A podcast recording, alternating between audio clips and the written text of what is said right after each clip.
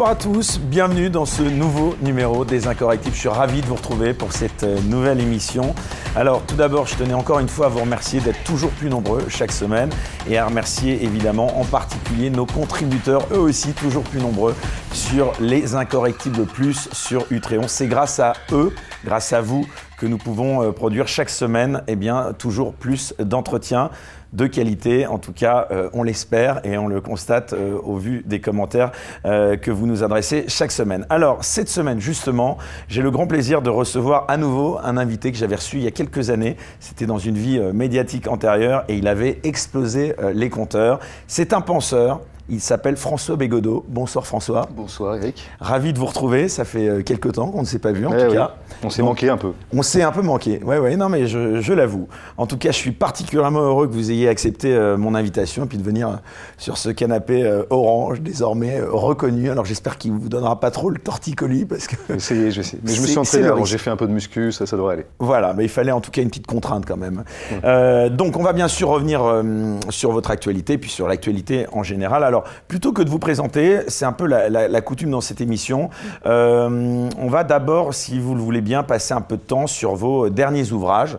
Je pense que c'est un bon moyen de vous euh, connaître, pour ceux en tout cas qui peut-être ne vous connaîtraient pas encore, euh, ces ouvrages qui vont nous permettre d'aborder donc aussi un certain nombre de sujets d'actualité. Alors le premier, c'est votre dernier livre, donc intitulé Boniment, paru cette année aux éditions Amsterdam. D'abord, ce qu'on peut dire de ce livre, qui est un essai, je crois, c'est qu'il s'inscrit dans la continuité de votre réflexion qu'on retrouve déjà euh, dans Histoire de la bêtise ou plus récemment dans Notre joie.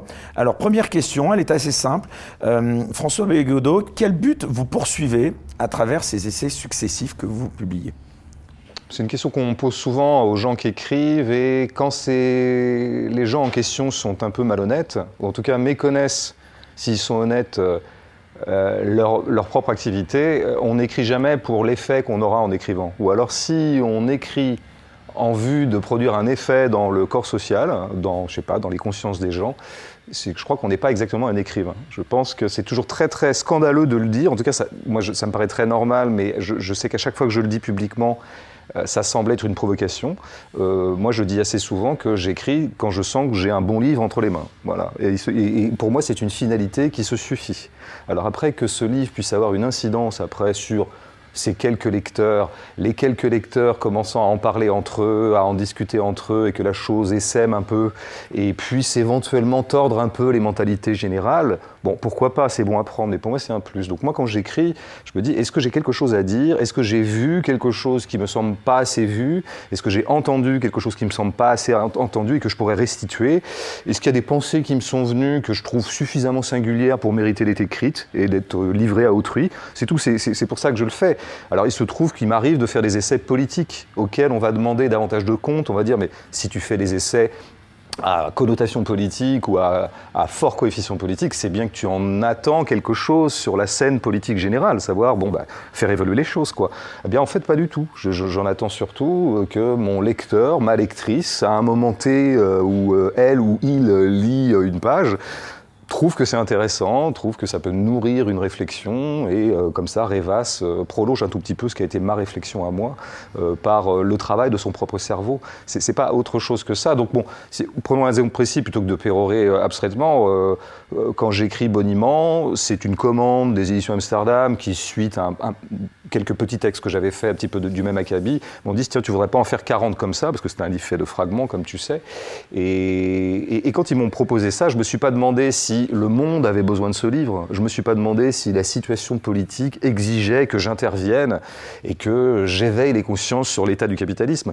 Je me suis demandé si j'avais des trucs à dire je me suis demandé si vraiment cette espèce de petite déconstruction qu'il me proposait de faire du, monde néolibéral, euh, dans ses objets les plus quotidiens, dans ses, dans expressions attitrées, euh, est-ce que j'avais euh, quelque chose à dire que j'ai rarement lu ou que j'ai pas assez lu? Voilà, c'est ça qui a fait que je me suis finalement lancé, parce que je me dis, tiens, oui, effectivement, sur tel ou tel aspect, il me semble que j'ai un angle là qui me paraît digne d'intérêt. Voilà, c'est ça qui, me, qui va me, me stimuler quand j'écris.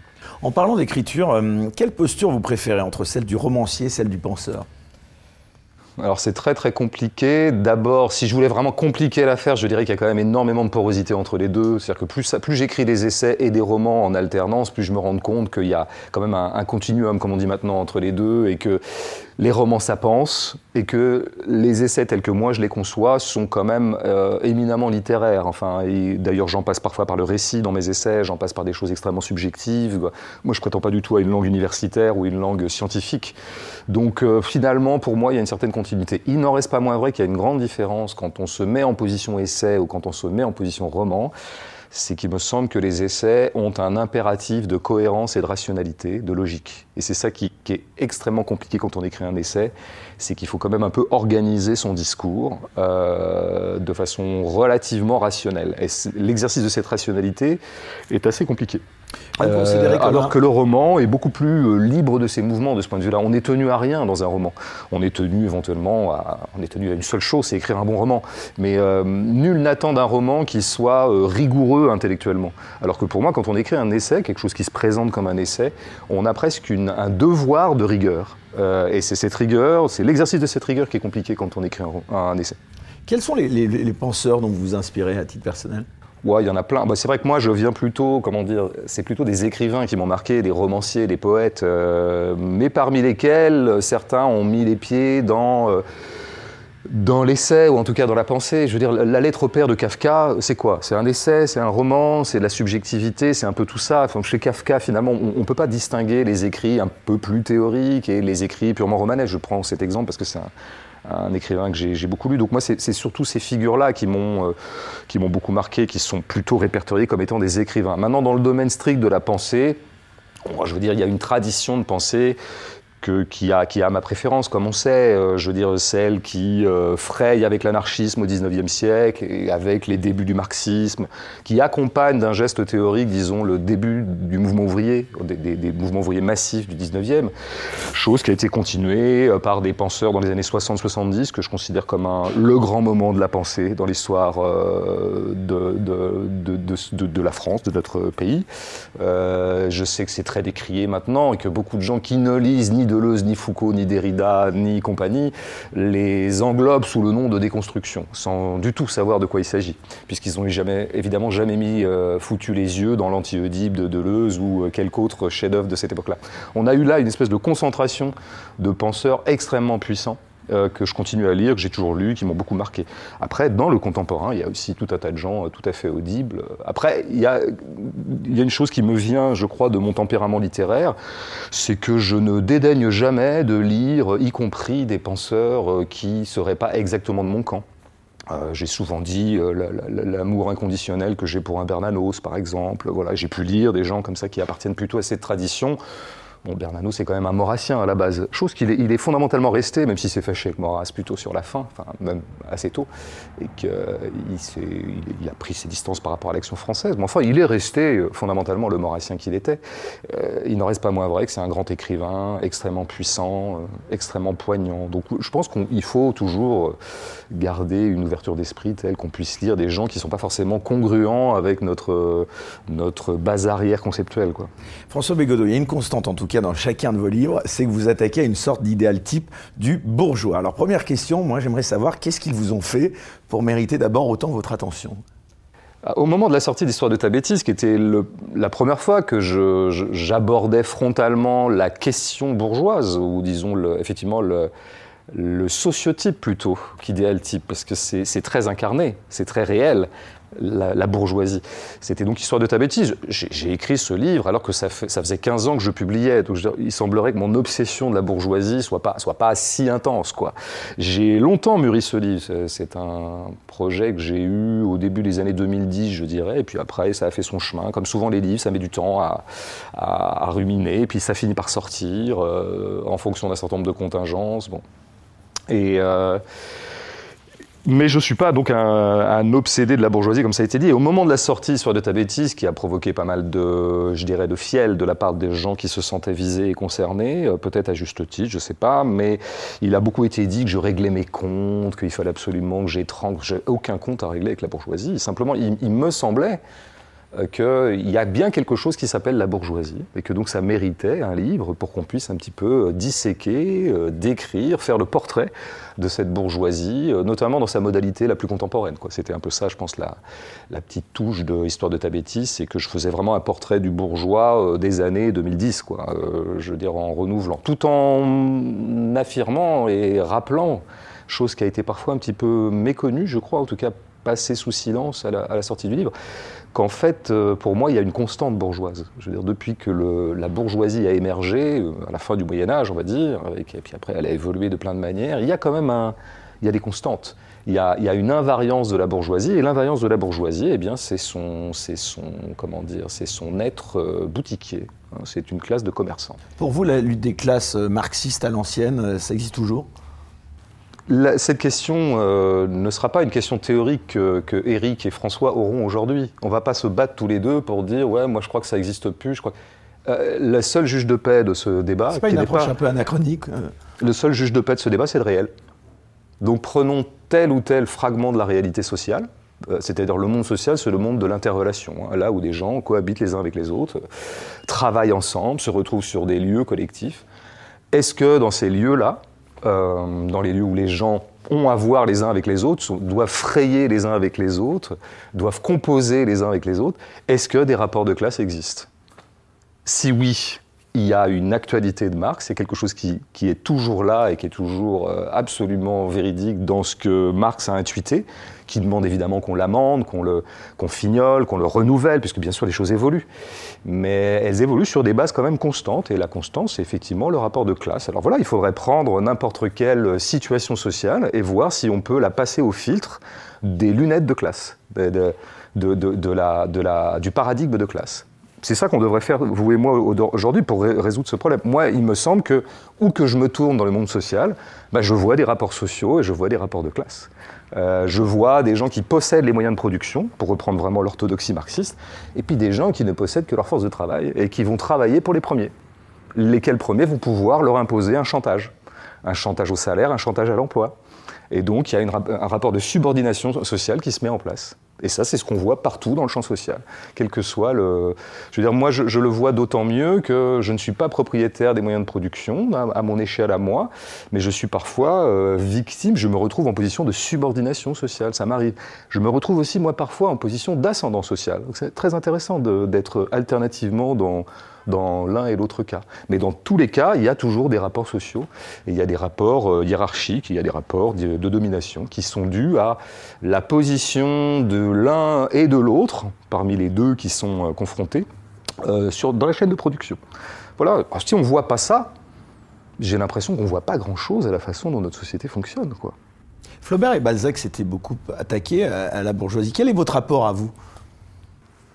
Je crois que euh, ils s'y sont attaqués de, plein de manières, parce qu'il y a plein de façons de s'attaquer à la bourgeoisie. C'est pour ça, moi, je, je, pense qu'il y a une façon un peu sociologique, anthropologique. Quels sont les grands traits de l'idéologie bourgeoise que vous décrivez oh, bah, C'est pas compliqué, c'est une, c'est une classe de commerçants, et donc euh, sa seule conviction réelle, c'est de. bourgeois de quelqu'un, si Oui, mais ça, c'est, ça, c'est des choses un petit peu abstraites. Moi, je pense qu'il y a des prolétaires qui sont les bourgeois de personne. Hein bon, il ne faut pas oublier quand même.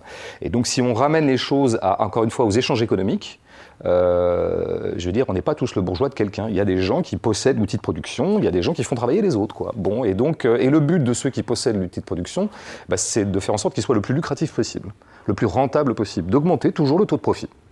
Et pour ça, bah, ils sont prêts à tout.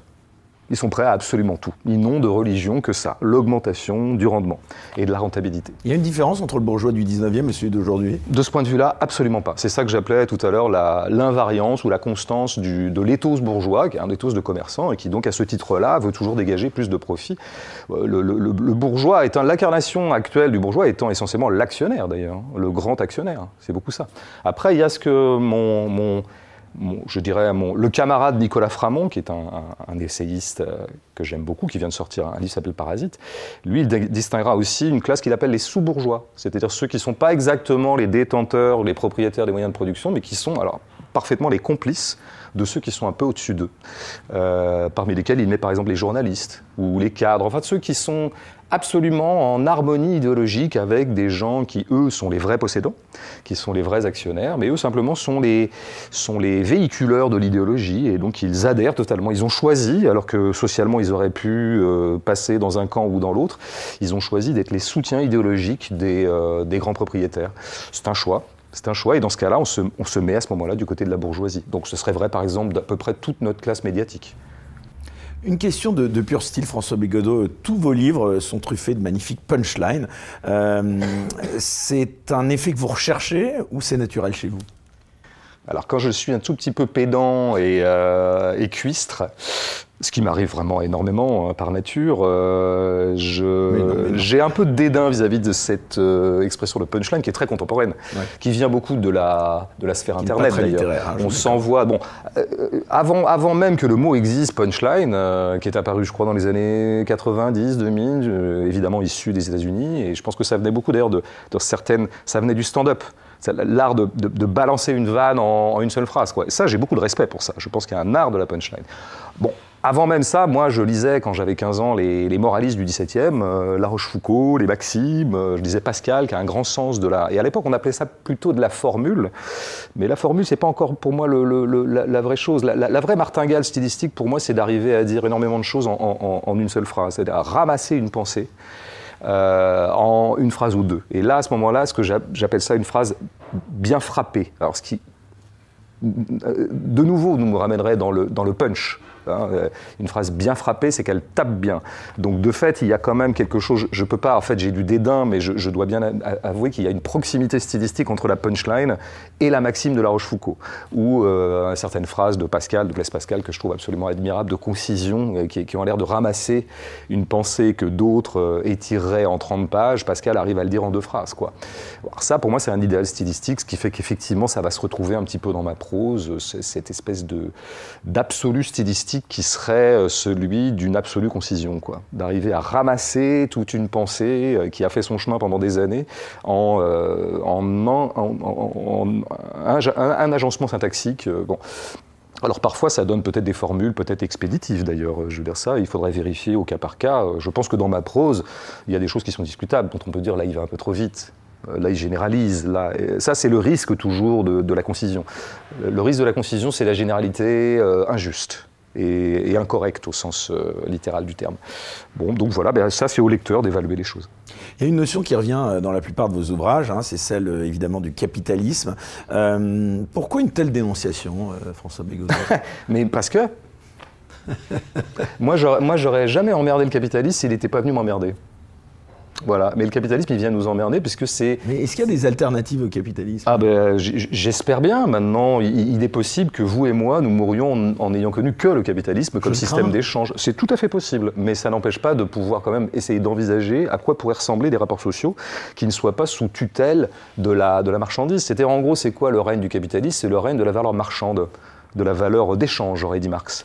Euh, c'est-à-dire que les choses ne valent non de valeur que en tant qu'elles ont une valeur marchande, une valeur sur le marché. Euh, alors on est un certain nombre à, rêver, à promouvoir et parfois même à appliquer déjà des échanges des échanges qui ne soient pas marqués au fer rouge par la valeur marchande. C'est ça en fait, tout simplement. il se trouve que si on considère que la marchandisation de l'ensemble de notre réalité est une bonne nouvelle pour l'humanité, alors on est euh, béatement euh, pro-capitaliste et puis, et puis on vote pour les partis de la conservation. Euh, si à l'inverse on trouve qu'il y a quelque chose de fondamentalement aliénant là-dedans, de fondamentalement réducteur surtout, moi je...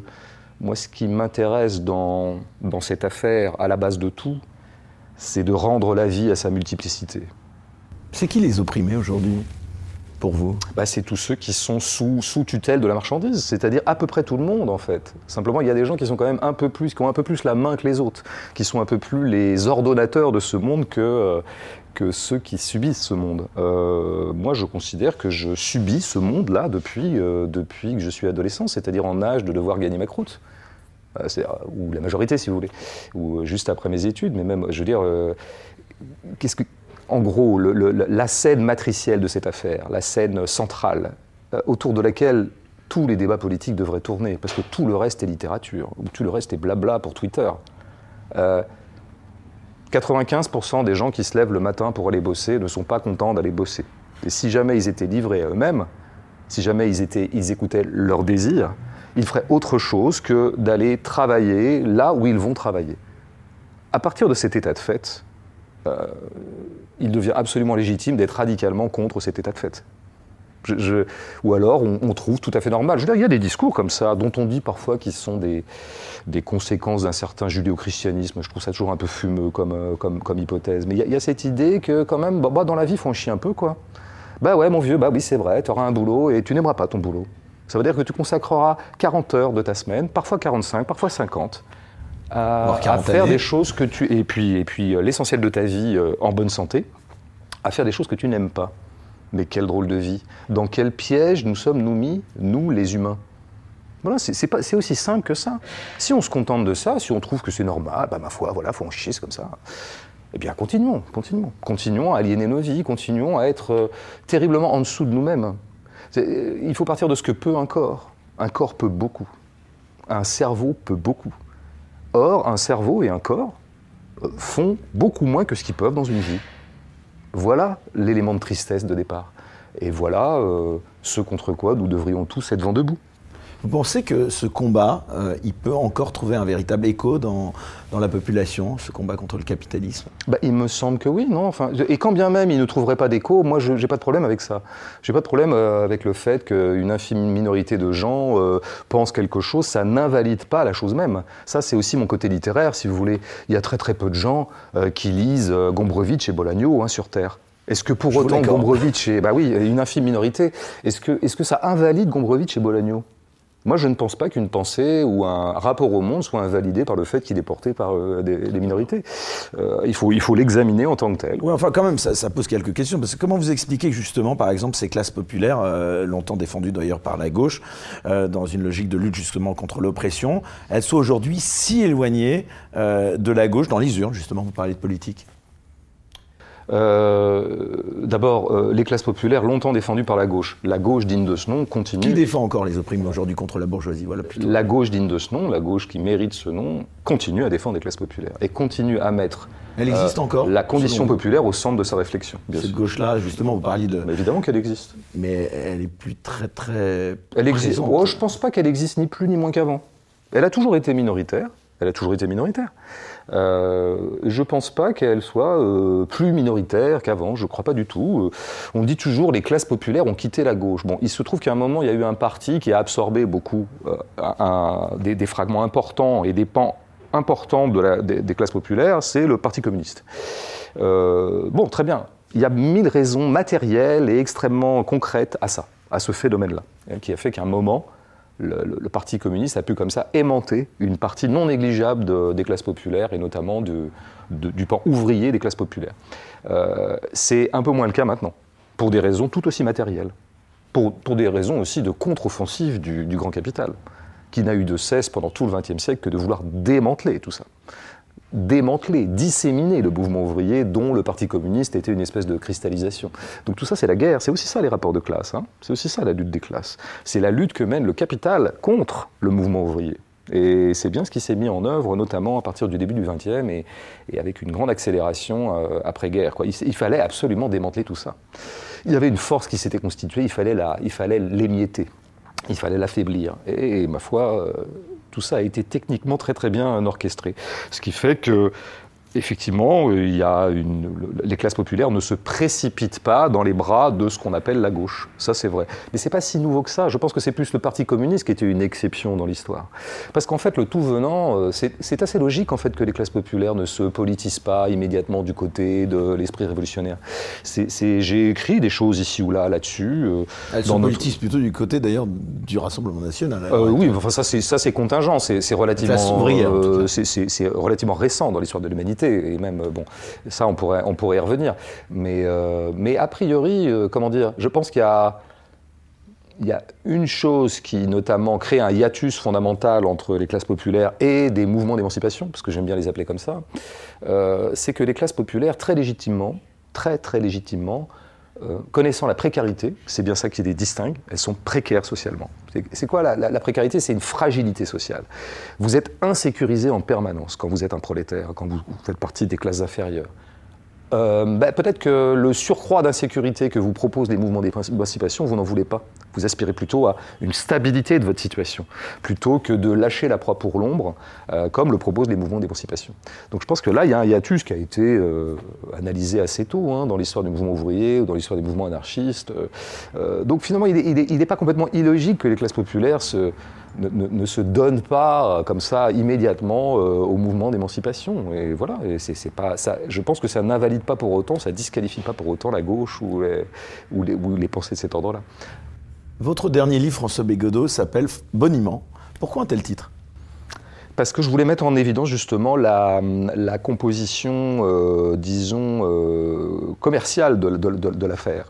Je, trouve qu'en général, d'ailleurs, il y a, ce qui nous renverrait peut-être à Flaubert et Balzac, parce que je n'ai pas répondu là-dessus, mais il y a parfois, alors je, dis ça avec toute l'admiration que j'ai pour Balzac et Flaubert, et notamment pour le, deuxième euh, littérairement, mais il y a parfois une critique de la bourgeoisie qui est une critique un peu qui ressemble un peu pour moi à du billet d'humeur, c'est-à-dire qu'on a constitué le bourgeois comme une espèce de sociotype qui aurait des travers.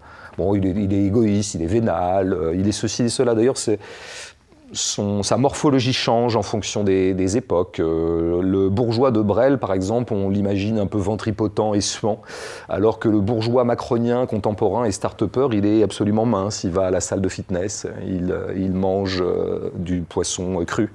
donc ça, change un peu comme ça. Profil type du bourgeois change euh, au fil des siècles. Mais ça, c'est une critique un peu euh, qui, est intéressante, qui peut avoir euh, sa drôlerie, mais qui me paraît un peu superficielle si elle occulte la scène fondamentale, qui est la scène d'appropriation des richesses. Qui est la scène d'accumulation des richesses, qui constitue le bourgeois. Et c'est là-dessus que je voulais réinsister dans Boniment, comme je l'avais un peu fait déjà dans l'histoire de ta bêtise, et c'est pour ça que je trouvais qu'un titre qui euh, lorgne un peu vers la langue commerciale, puisque le, bonimenteur, c'est celui qui, à l'entrée d'un magasin ou d'une échoppe, essaie de vous attirer en vous en produisant des, comme ça, euh, des, éléments de langage, on pourrait dire. Tiens, c'est marrant ce que vous dites. Euh, pour vous, le langage, c'est le révélateur des rapports de classe? Ouais, c'est un, oui, c'est un symptôme. Bah, d'abord, rien ne vous caractérise davantage que votre façon de parler socialement. Et ça, tout le monde le sait intuitivement.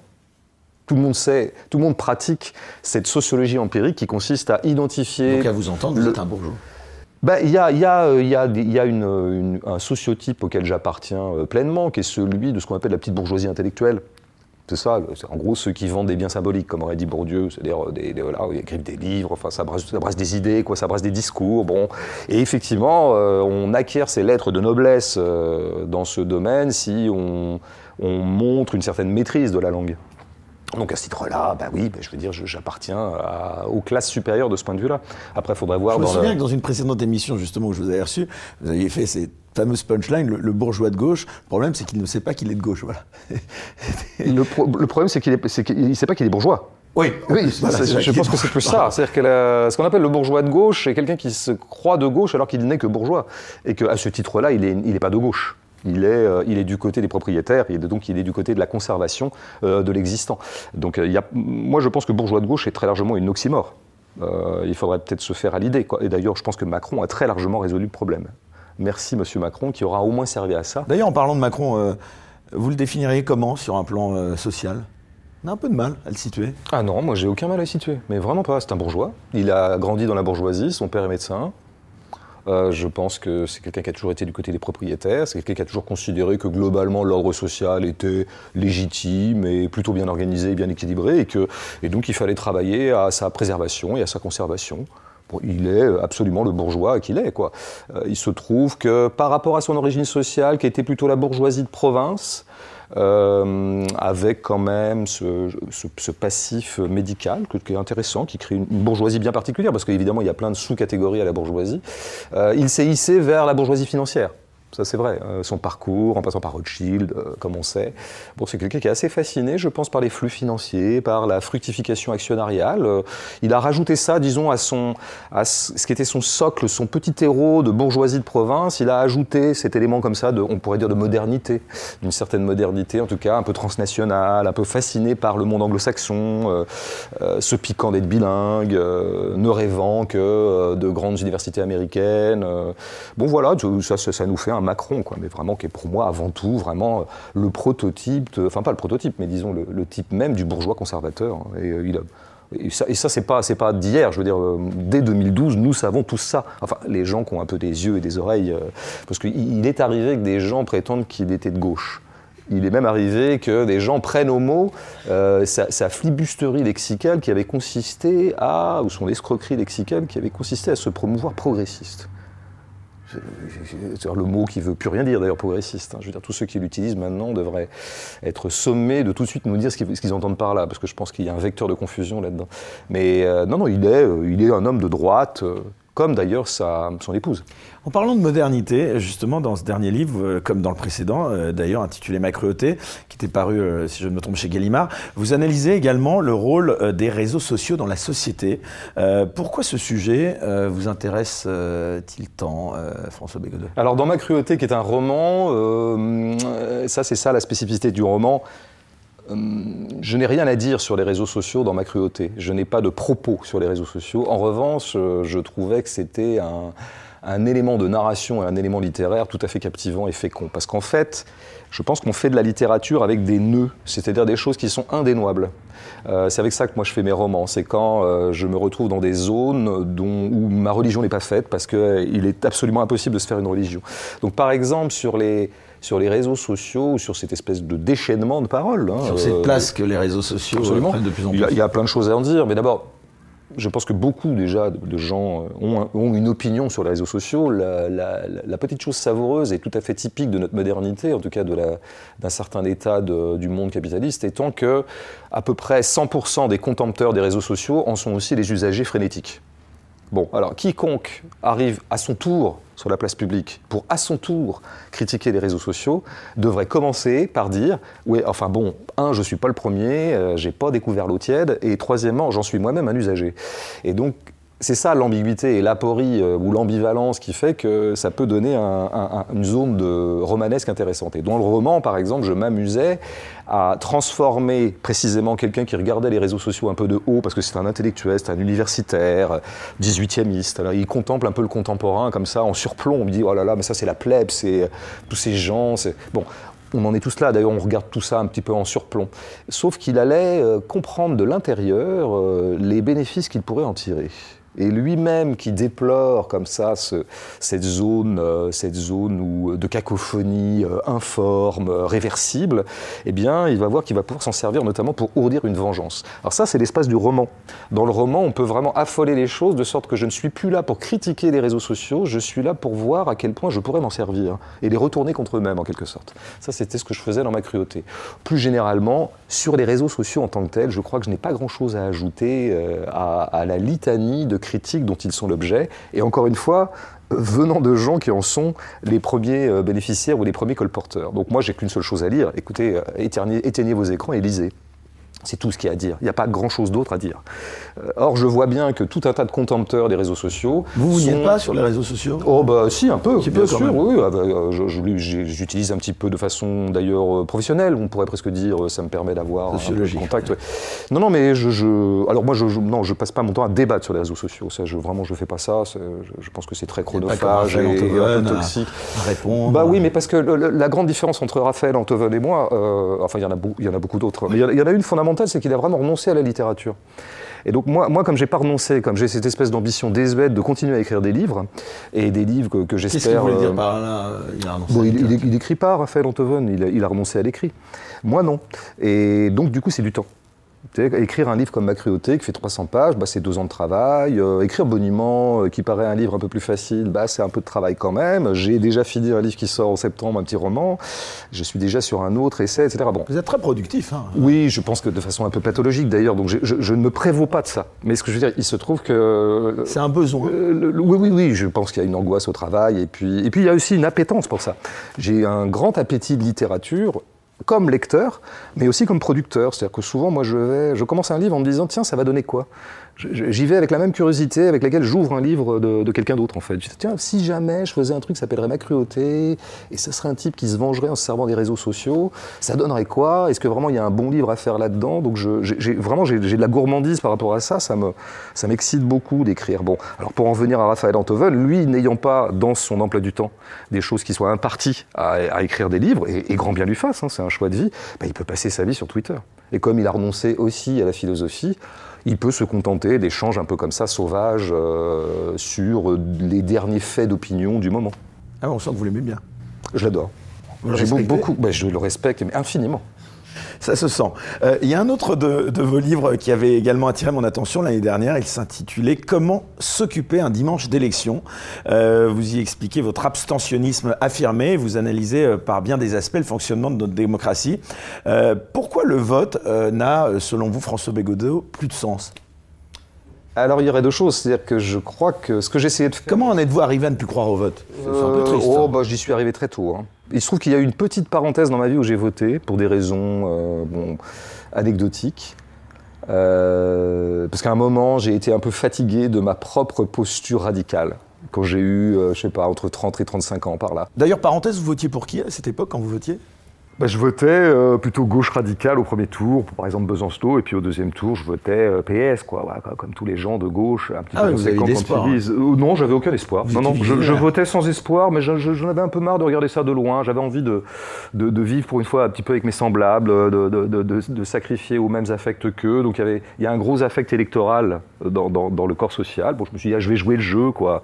Non, mais vous y croyez pas. Non, non, j'y ai jamais cru, mais dans une vieille structure. C'est pour ça que je, je, vous corrigerai, si je peux me permettre, c'est pas que je ne crois plus aux élections, c'est que je n'y crois pas euh, structurellement. Et c'est ça que j'essayais, euh, ce à quoi j'essayais de refaire droit dans ce petit livre, c'était de rappeler euh, des choses qui avaient été dites dès l'émergence, disons, de notre système électoral au 19e, euh, à savoir que les élections sont pipées structurellement. Je veux dire, elles n'ont pas, pas, pas été dévoyées, elles n'ont pas été dénaturées. C'est un peu comme l'école, vous savez, l'école, il y a des gens qui disent, ah, l'école au départ c'est super, puis en fait ça a été dévoyé. Non, je pense que le verre était dans le fruit.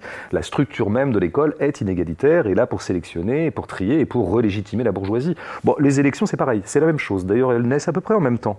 C'est la Troisième République, la matrice, toujours de notre modernité, euh, institutionnelle en tout cas. Euh, et l'école, les élections sont nées à peu près en même temps, et je pense qu'elles avaient euh, l'une et l'autre une même fonction de conjurer la contestation sociale. Et la contestation qui avait notamment, qui, qui s'était cristallisée par la commune, qui avait totalement effrayé la bourgeoisie. Donc il fallait conjurer ça. Et on l'a conjuré, je, simplifie, il y a plein d'autres raisons, hein, c'est multifactoriel comme on dit. Mais un des éléments d'émergence de l'école à ce moment-là et d'émergence de notre système électoral tel qu'on le connaît encore maintenant, c'était vraiment de de faire en sorte qu'on puisse stabiliser les institutions de sorte que jamais une contestation comme celle des communards, ou en tout cas du mouvement ouvrier, puisse arriver au pouvoir. On allait neutraliser la contestation populaire en l'absorbant dans un système électoral.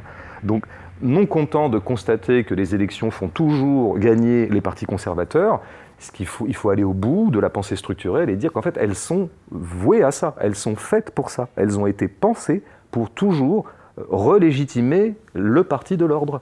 Et donc c'est vrai qu'il est tout à fait étonnant que des gens de gauche qui veulent contester cet ordre-là croient qu'il puisse advenir euh, euh, de l'émancipation euh, et disons, une refonte réelle du corps social à travers des élections. Il y a une contradiction interne, et c'est là-dessus que je parlais dans, dans ce petit livre, qui était essentiellement adressé à la gauche d'ailleurs. Elle était adressée à l'électeur de gauche. Puisque l'électeur de droite, lui, il n'a pas d'état d'âme. Hein. Il sait que, il sent intuitivement que les élections font toujours gagner le parti de l'ordre, donc il y va allègrement. La droite vote massivement. Quels sont nos moyens, quels seraient nos, moyens d'action si, selon vous, le vote n'est plus utile? Bah, nous, parlons actuellement à l'heure où un mouvement social de très très grande ampleur est en cours. Euh, voilà, une, manière de faire bah, valoir. justement, vous ne craignez pas qu'en discréditant le vote, on en arrive peut-être à un retour de la violence en politique, justement euh, euh, C'est pas moi qui discrédite le vote, c'est le vote qui s'est auto-discrédité. C'est le vote qui, d'emblée, le vote aux élections, je dis bien, hein, c'est les élections qui sont intéressantes. Vous êtes démocrate Je ne sais pas ce que veut dire ce mot. Je ne sais pas ce que veut dire ce mot. Si vous me le définissiez, je vous dirais si je le suis ou pas, mais je ne sais pas ce que ça veut dire. Il y a des gens qui disent euh, la démocratie, c'est le pouvoir du peuple, par le peuple, pour le peuple. Très bien, je, pourrais adhérer à ce mantra. Euh, mais ça veut dire quoi en fait? Le pouvoir de qui? De quel peuple? En fait, de quel peuple est-ce qu'on parle? Euh, moi, je ne sais pas ce que ça veut dire. Il arrive que ah, le la majorité. Ben oui, mais la majorité, elle n'a pas, elle a pas de facto raison. Il y, a, il y a des majorités bêtes. Oui, donc en fait, euh, c'est pas très intéressant de se situer de cette façon-là. Moi, ce qui m'intéresse, c'est des gens se manifestent dans l'espace social et font valoir leur sensibilité politique, leur sensibilité sociale. Ils se manifestent, ils font effraction dans le jeu à somme nulle euh, des débats publics. C'est ce qui se passe pendant une grève, c'est ce qui se passe pendant un blocage, c'est ce qui se passe pendant un mouvement social, c'est ce qui se passe quand des écolos bloquent euh, telle ou telle chose ou euh, essaient d'attirer l'attention vers tel ou tel projet euh, polluant et destructeur pour pouvoir renverser l'opinion et pour pouvoir faire en sorte que ça se passe autrement. Ce qui s'est passé par exemple dans la ZAD de Notre-Dame-des-Landes, mais il y, a plein d'autres exemples comme ça. Là, ils font de la politique. Là, ils exercent une espèce de démocratie directe, effectivement. Mais la, mais la notion de citoyenneté, par exemple, elle a encore un sens quand même pour vous, cette notion? Je, ne sais pas ce que ça veut dire le citoyen. Pour moi, moi, ça m'a toujours paru une, euh, une notion extrêmement abstraite. Quoi. Moi, je ne vois pas des citoyens, moi, je vois des individus sociaux. Mais la notion de citoyenneté, elle a quand même un sens pour vous, cette notion, euh, François Bégodeau? Bah, D'abord, je constate empiriquement, et c'est toujours intéressant de se faire une autodescription, de se voir faire, de se regarder faire. Et moi qui parle beaucoup, qui écris beaucoup, bah, je vois que ce mot ne tombe jamais sous ma plume et ne me tombe jamais dans la bouche. Donc là, je me pose une question, en fait, pourquoi ça se fait que tous y disent citoyens ils ont que citoyen à la bouche, citoyenneté, machin. Puis moi, non, jamais. Alors donc, je pense que j'ai une grande perplexité fondamentale sur ce terme. Et j'attends toujours qu'on définisse exactement ce que c'est. Je pense qu'en fait, le citoyen est une, notion très abstraite, une, notion de philosophie politique, telle que j'ai jamais aimé en lire, d'ailleurs, y compris quand je disais un peu de philo. Euh, tout ça est très abstrait. C'est une conception très formelle de la démocratie. Moi, ce qui m'intéresse, c'est concrètement comment, se jouent véritablement les choses. Et euh, quand. Euh, moi, je dirais pas que les gens qui sont dans la rue actuellement contre la réforme de retraite sont des citoyens. C'est des situés socialement qui considèrent que cette réforme est inique et qui considèrent légitime de pouvoir le faire valoir et même d'engager un rapport de force pour faire en sorte que cette réforme ne soit pas votée. Je vais vous poser la question différemment, euh, mais je, devine un petit peu la réponse. Mais est-ce que vous avez un attachement à la nation française, François Bégodeau? Euh, Je crois que non, si je me souviens bien de la lecture euh, de Notre Joie, mais dites-nous. Mais c'est pareil, vous savez, en fait, c'est bizarre de me demander euh, si j'ai de l'attachement ou pas à quelque chose dont on ne me donne pas la définition. Si vous me demandez si j'ai un attachement ou pas au brocoli, je vous dirais oui. Vraiment, j'aime bien ça. C'est un des rares trucs que je cuisine en plus. J'aime bien. Je pense que je suis assez bon en cuisson de brocoli. Par ailleurs, ça me fait pas mal au foie, ce qui est, assez rare pour les légumes. Donc oui, je, suis attaché au brocoli. Mais je vois très bien ce que c'est qu'un brocoli. Je vois, j'en connais la consistance, la matérialité, le goût, euh, ce que ça me fait, ce que ça me fait pas.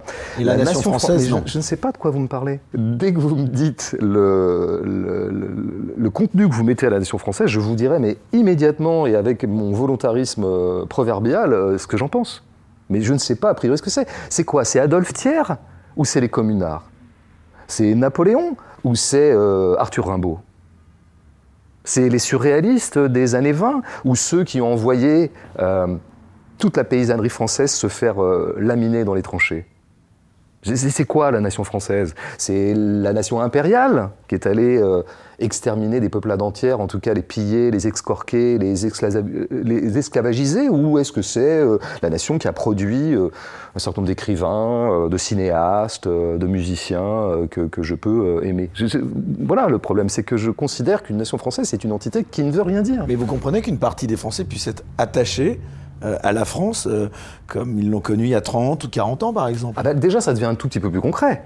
Mais là, là, on parle plus du tout de la nation française, on parle de un moment de l'histoire de France ou de la société française qui aurait été donc il y a 30 ans, les années 70, si je comprends bien, parce que je connais bien cette ancienne. Euh, et donc là, les gens seraient attachés à ça. Bon, là, on peut commencer à discuter. C'est vrai que j'entends souvent Pascal Pro épancher sa nostalgie des années 70. Bon, d'abord, il faudra lui dire, Pascal, on a à peu près le même âge, tu es d'abord nostalgique du moment où tu avais 15 ans. Bon, ce qui est normal, Pascal, donc calme-toi, tout va, tout va bien se passer, comme dirait l'autre. Euh, deuxièmement, c'était quoi les années 70 Qu'est-ce qui est si désirable là-dedans qui fasse que ça suscite une nostalgie de la part de certains? Ben, Voyons quelles elles étaient. Par exemple, j'avais entendu, euh, euh, on entend parfois des gens dire Ah, la télé de l'époque, c'était autre chose. Mais moi, je l'ai connu enfant, la télé de l'époque. Ben, je veux dire, on se faisait chier on s'ennuyait beaucoup. Il y avait tout un tas de choses tout à fait ennuyeuses. Alors, puis, il y avait des choses magnifiques. Le droit de réponse, un peu là quand même. Oui, alors par exemple, droit de réponse, mais il faut toujours être concret. Moi, à droit de réponse, là vraiment, j'en suis contemporain, puisque j'avais de 13 à 17 ans. Quand je crois que ça existait de 82 à 87, je crois. Et moi, j'ai de, ouais, de 11 à 17 ans à ce moment-là. Et c'est vraiment le moment où je me politise. Donc en fait, à la maison, mes parents, ils vont se coucher à 21h30 et moi, je regarde droit de réponse. Je comprends pas tout, mais ça me passionne, etc. Mais moi, je me souviens pour un moment de télé qu'on met en avant dans des zappings euh, sempiternels. plutôt. mais je veux dire, c'était des émissions très sérieuses avec du dossier.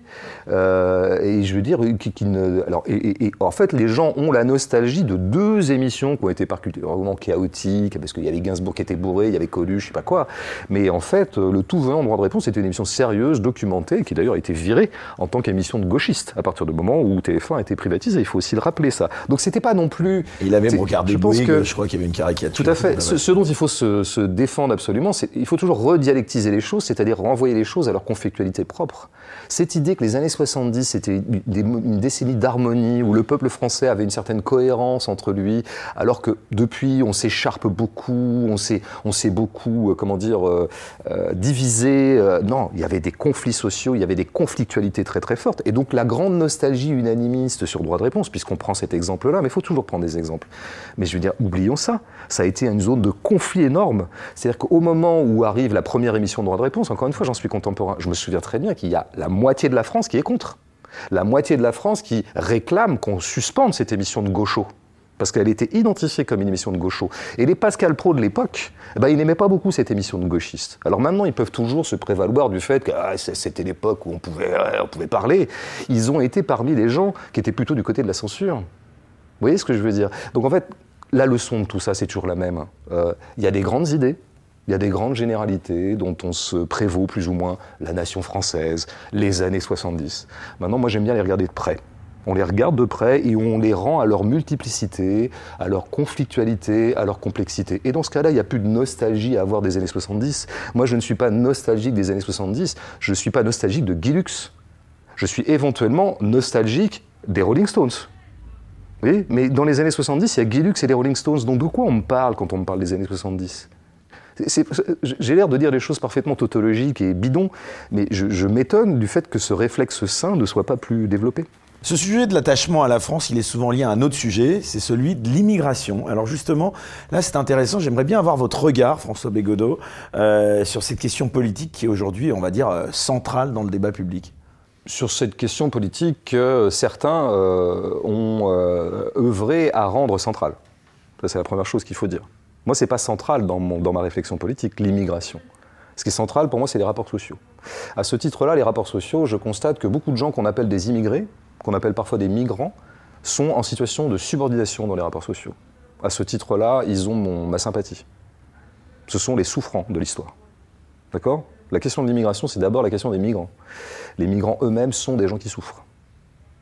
Comme vous le savez, comme n'importe qui le sait, comme n'importe qui veut voir le réel, et donc euh, l'apprendra. Euh, on connaît les parcours migratoires, qui sont vraiment des parcours de, je dirais, de surprolétaires. Hein, ou de sous-prolétaires, ça, dépend du, point de vue. Pardon de vous interrompre François Bégodeau, mais j'aimerais bien vous citer, un peu à la façon de Pascal Pro, euh, qui remonte ses lunettes dans son émission, un discours d'un certain Georges Marché, qu'on peut quand même pas accuser, selon moi, euh, d'être de droite, qui a été prononcé en 1981, c'était à Montigny-les-Cormeilles. Je vous la cite. Hein. Euh, la présence en France de près de 4 millions et demi de travailleurs immigrés fait que la poursuite de l'immigration pose aujourd'hui de graves problèmes. C'est pourquoi nous disons qu'il faut arrêter l'immigration sous peine de jeter de nouveaux travailleurs au chômage. Je précise bien, il faut stopper l'immigration officielle et clandestine. Une citation de Georges Marchais. Ça vous inspire quoi, ça? D'abord, si j'étais un peu taquin, je dirais que c'est quand, on, quand on se balade un peu dans les médias plutôt marqués à droite, euh, on est très rarement décontenancé, parce qu'en fait, les éléments de langage sont toujours les mêmes. Et donc, par exemple, cette situation de Georges Marchais, ça serait hyper intéressant un jour, si un ordinateur était capable de faire ça, le nombre de fois il a été cité par quelqu'un de droite depuis 15 ans. C'est extraordinaire, cette je capacité. S'il y a quelqu'un de droite derrière moi. Euh, non, mais je, que chacun se reconnaîtra. Mais c'est assez étonnant comme phénomène euh, sociolinguistique. C'est là, j'en parlais beaucoup dans notre joie. je, je vais vous surprendre. Avant de préparer cette émission, et, je, vous, je, vous, demande hmm. de bien vouloir euh, me croire. Mais je vous crois. Je ne la connaissais pas. D'accord, mais peut-être parce que vous écoutez moins les gens de droite que moi. Ou peut-être que les médias ne sont pas forcément de droite. Mais si vous les écoutez. Oh, oui, mais enfin, vous savez, il y a pas mal d'éditorialistes très de droite maintenant, très marqués. Il y a même une chaîne qui est complètement dédiée à une certaine droite euh, dure. Laquelle? Comme vous le savez, bah, c'est News, bien sûr. Mais ce n'est pas, pas une attaque ce que je fais, ils le savent eux-mêmes. Enfin, je pense même qu'ils trouveraient ça très flatteur, euh, ce que je suis en train de dire. Vous n'y avez jamais été invité Non, pas que je sache, à mon, à mon, grand dame. J'aimerais bien, j'aimerais bien, ouais, ouais, ouais. C'est surprenant. Mais non, bah oui, comme par hasard. Et vous Par iriez hasard, si vous Eux qui donnent la parole à tout le monde. Ça dépendrait des conditions. Bah, c'est comme ici. Hein. Bon, euh, ici, on a un, un échange très amical. Moi, je, moi le, le- le- le seul truc qui m'importe, c'est est-ce qu'on a le temps de parler? Voilà. Si on m'invite sur CNews pour parler 7 minutes ou être euh, autour d'une table avec 6 autres personnes où on pourra pas en placer une, j'irai pas. Mais Et pour pas- débattre face à, par exemple, Éric Zemmour, euh, vous iriez Oh, débattre fa- face à Éric Zemmour, ça m'intéresse pas plus que ça. Je trouve ça trop faible. Ah, au niveau de la pensée? Il faut pas, faut pas débattre avec Éric Zemmour, il faut faire une, euh, comment dire, faut, fa- faut l'allonger sur le divan. Moi, c'est ça qui m'intéresserait. C'est faire une, une, euh, un entretien psychologique avec Éric Zemmour. Ce ne serait pas un débat, c'est moi qui lui poserai des questions. La première question étant, qu'est-ce qui va pas, Éric? Ça vient d'où, en fait? C'est quoi le problème? On va en parler tranquillement, en toute bienveillance. Me débattre avec Zemmour, le type, il va dire, ah ouais, grand remplacement, puis moi, je vais répondre, bon, non, moi, je trouve pas, pas grand remplacement. Enfin, ça va vraiment être passionnant, vous voyez. Non, parfois, il y a, tous les débats ne sont pas forcément passionnants. Donc, il ne faut pas confondre l'excitation qu'on aurait à un certain casting de débat et son intérêt euh, théorique et euh, politique véritable. Alors, je vous parlais de Georges Marchais, mais est-ce que la gauche marxiste, euh, elle n'est pas fondamentalement contre l'immigration? Alors, donc j'insiste bien sur le fait. Donc, ce que je veux dire, c'est que j'ai eu le temps de réfléchir à cette phrase de Marchais, que par ailleurs je connaissais, qui est un classique. Mais je pense qu'en fait, vu de loin, moi, il y a un truc qui me frappe toujours. Pardon, je vais encore parler de la droite, hein, mais je pense que ça existe, la droite. Mais ce qui me frappe souvent chez les gens de droite, qui peuvent être des gens intelligents, pas intelligents, sportifs, pas sportifs, euh, aimer le foot, pas aimer le foot, ouais, il y a plein de gens différents. Mais il y a un truc, c'est qu'ils ont une méconnaissance du continent de gauche qui est stupéfiante. Alors, une méconnaissance, je pense, très largement euh, volontaire de leur part. Ils préfèrent ne pas savoir. Ils aiment bien regarder ça de loin. Donc, par exemple, ils vont dire la gauche en ce moment, c'est le wokisme. Bah, comme ça, c'est bien, comme ça, ils, ils négligent qu'il y a tout un pan Mais de la gauche. c'est faux? Est-ce que Bah, c'est totalement, c'est factuellement faux. Si vous regardiez vraiment quelle est l'offre de gauche actuellement dans le champ intellectuel, dans le champ des discours, dans le champ militant, vous sauriez que les wokistes, il y a très très peu de gens qui se disent euh, wokistes et que euh, le, le- le- le logiciel fondamental de la gauche n'est pas là. Mais c'est un exemple par- parmi d'autres. Euh, et donc, si vous connaissiez un peu mieux la gauche, vous sauriez que toute l'histoire pratiquement, je dirais, de la, de la gauche du XXe siècle, en tout cas des forces vives réelles euh, de la gauche aussi. La gauche, dans- elle n'a pas largement abandonné le peuple, non Vous pensez que pas ce- ça hein attendez, une chose à la fois. Ouais. Que ce soit dans le champ intellectuel ou dans le champ militant ou dans le champ, disons, de l'exercice politique, a été euh, contre le Parti communiste. Contre le Parti communiste. Je veux dire, beaucoup d'intellectuels de, la gauche radicale se sont construits contre le Parti communiste. Parce que le Parti communiste considéré comme stalinien. Parce que le Parti communiste co- considéré comme un peu réactionnaire sur un certain nombre de problématiques euh, sociétales, comme on disait, pas encore à l'époque, on disait pas sociétales. Et, notamment, euh, je veux dire, euh, un certain nationalisme du Parti communiste qui parfois le faisait aller dans des drôles d'affects qui le rendaient relativement indissociable ou en tout cas difficile à distinguer de l'extrême droite, en tout cas de certaines pensées réactionnaires sur notamment la question migratoire. Donc Georges Marchais n'est pas un modèle à gauche. Pas du tout, du tout, du tout. Donc prendre cette citation comme exemple du fait que ah ouais, mais ça c'était l'époque où la gauche au moins elle se rendait compte que vraiment l'immigration c'était un problème pour le peuple. Non, non, non, c'est pas ça. Ça ne fait pas exemple de ce qu'a été la gauche. Il y avait à l'époque des gens de gauche pour dire à Georges Marchais qu'il était tout à fait indigne de parler comme ça et que c'était servir une soupe qui, n'était pas digne de la grande tradition communiste ou euh, du mouvement ouvrier. Maintenant, quant à savoir si effectivement le capitalisme organise la compétition entre les prolétaires, la réponse est absolument oui. Tout à fait. Le capitalisme cherche toujours à baisser ses coûts de revient. Donc il cherche toujours à avoir une main-d'œuvre la moins chère possible. Et pour ça, il peut faire venir effectivement des gens qui sont en telle situation de détresse qu'ils accepteront n'importe quelle condition de travail. Lesquels gens rentreront en concurrence effectivement et créeront peut-être un moins-disant social par rapport aux autochtones qui, eux, bénéficient d'un certain nombre de protections. La réponse à ça, la réponse de gauche à ça, c'est pas de dire ouais, faut pas d'immigrer, parce que ça c'est vraiment une question qui pour moi est proche de euh, comment dire, euh, il faudrait que le soleil disparaisse ou que les montagnes ne soient plus élevées. Euh, je veux dire, il il y aura toujours de la migration. Et il faut bien. Le problème étant, vous avez deux façons de la traiter. Est-ce que vous faites en sorte de tenir en laisse les marchands et les employeurs de sorte qu'ils ne se servent pas de l'immigration pour créer du moins-disant social et que donc la, la norme et le repère soient les ouvriers déjà protégés dans un pays donné. Euh, voilà, c'est ça la, sortie par le haut de cette question-là.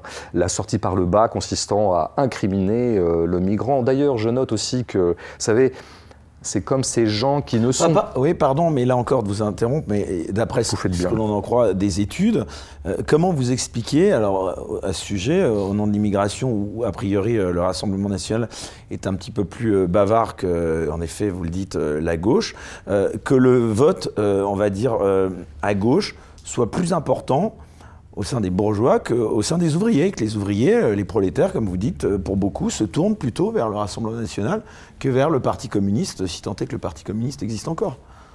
Je vais répondre à cette question, mais ce que je voulais dire euh, sera un, préambule intéressant, enfin je pense pertinent à cette, au point que vous abordez. Je, je vois qu'il y a un pli tout à fait pervers de pas mal de gens que j'appelle conservateurs, qui consiste à ne s'enquérir du peuple qu'à partir du moment où ça permet d'enfoncer un clou contre la gauche. En fait, ils n'ont pas un vrai souci du peuple, pas un vrai souci des classes populaires.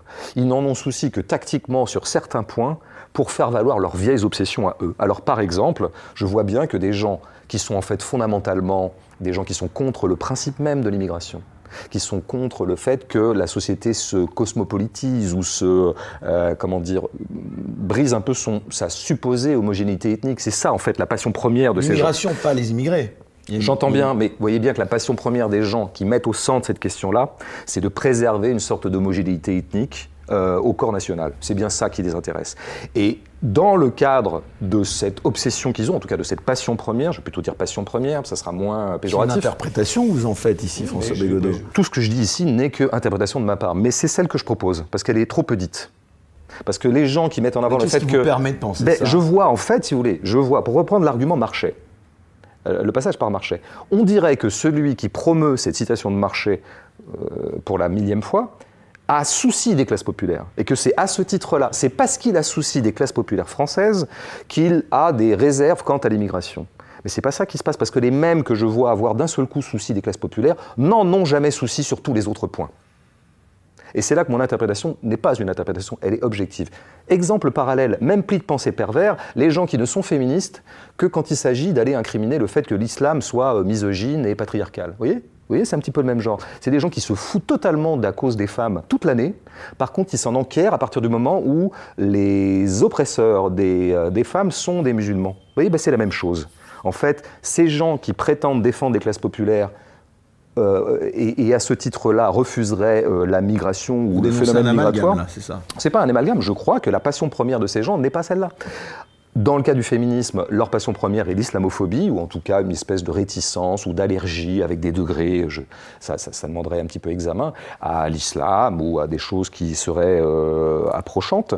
Euh, et ils vont la la masquer ou la grimer, la faire passer dans une contrebande, comme j'essayais de l'expliquer dans notre joie, euh, euh, et, euh, la contrebande qui serait de faire passer cette camelote raciste ou islamophobe ou que sais-je, ou je sais pas, civilisationnelle, il y, a plein plein de degrés encore une fois, pour du féminisme. Alors qu'en fait, ils sont jamais féministes. Donc ça prouve bien que c'est pas leur motivation première. De la même façon, je vois des gens qui n'ont jamais souci des classes populaires ne s'enquérir de l'état des classes populaires françaises qu'à partir du moment où ils seraient censément menacés par la migration. Donc on voit bien que leur passion première, c'est bien le refus de l'immigration en tant que telle, pour des raisons euh, culturelles, civilisationnelles ou autres, que les plus honnêtes d'entre eux ont au moins le mérite d'afficher à nu.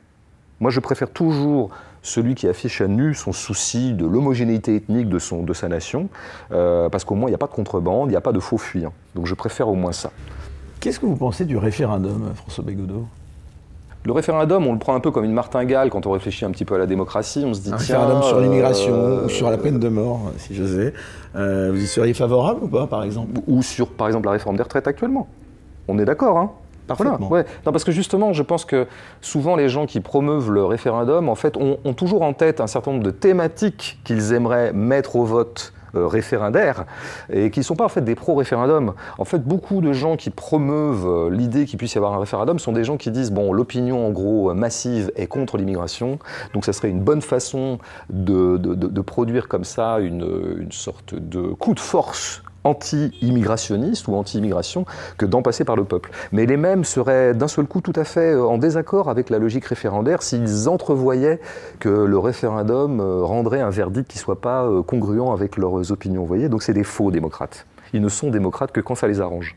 Quant à savoir plus fondamentalement si le référendum peut être une espèce de porte de sortie intéressante à une démocratie sclérosée, est-ce que ça serait une saillie démocratique véritablement dans nos institutions que de multiplier les référendums?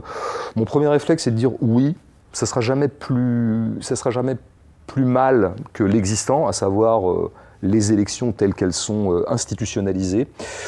Après, euh, moi, je n'ai pas de, comment dire, d'amour intransitif pour le référendum. Ça dépend ce qu'on met aux voix, etc. Et il y a une grande naïveté, en tout cas, et il y a une grande candeur ou une grande approximation, je pense, intellectuelle, à considérer que le référendum en soi, c'est la parole du peuple comme une espèce de truc où enfin le, peuple s'exprimerait directement. Qu'est-ce que ça veut dire un peuple qui s'exprime directement alors qu'il a été déjà lui-même complètement pré-dénaturé, pré-médié Emmanuel Macron, il est légitimement élu selon vous? Bah, je veux dire, du point de vue des institutions de la Ve République, il est, légitimement élu. Donc, si on considère que ces institutions sont légitimes, alors il est légitime. Mais si on considère que ces institutions ont été pensées pour conserver l'ordre social, et donc qu'à ce titre-là, on les délégitime, bah moi je ne trouve pas que, à mes yeux en tout cas, euh, euh, Emmanuel Macron soit légitime. Ça, ça dépend du, du, crédit qu'on apporte aux institutions existantes. Mais pour ça, il faut faire la généalogie des institutions. Qui a écrit la Constitution de la Ve République? Qui l'a écrit? Et aux ordres de qui? Et dans quel but? Le but était de stabiliser la nation et de faire en sorte que vraiment il n'y ait plus possibilité de comment dire. Ah, vous me rappelez Étienne Chouard, hein, j'ai l'impression d'entendre. Mais on a, on a, on a, il y, a tout un tas d'éléments de, réflexion d'Étienne Chouard euh, dont j'ai souvent dit que je les approuvais. Il y en a d'autres sur lesquels je me dissocie un peu lui et je les ai dit. C'est par exemple, je pense, son fétichisme du référendum. Et, je pense que le fait qu'il sous-estime, je lui avais dit directement, hein, je le prends pas en traître en disant ça, il sous-estime le préconditionnement social qui fait qu'on n'arrive pas vierge et neutre devant un référendum. C'est ça, c'est ça la candeur de la chose. Je pense que le, point aveugle d'Étienne Chouard dans sa pensée, c'est les sciences sociales. C'est de considérer les conditionnements sociaux qui fait que, ben oui, ben les gens, ils ont subi 40 ans de propagande, donc, au moment où on va leur demander, par exemple, par voie référendaire, bah alors euh, l'immigration, vous êtes pour, vous êtes contre, mais ils ont, c'est pas le peuple qui va s'exprimer spontanément, c'est le peuple tel que façonné, fabriqué, euh, conditionné par des, décennies de déchaînement anti-migratoire à la télévision. Et là-dessus, euh, les médias mainstream n'ont rien à envier aux médias alternatifs. Hein.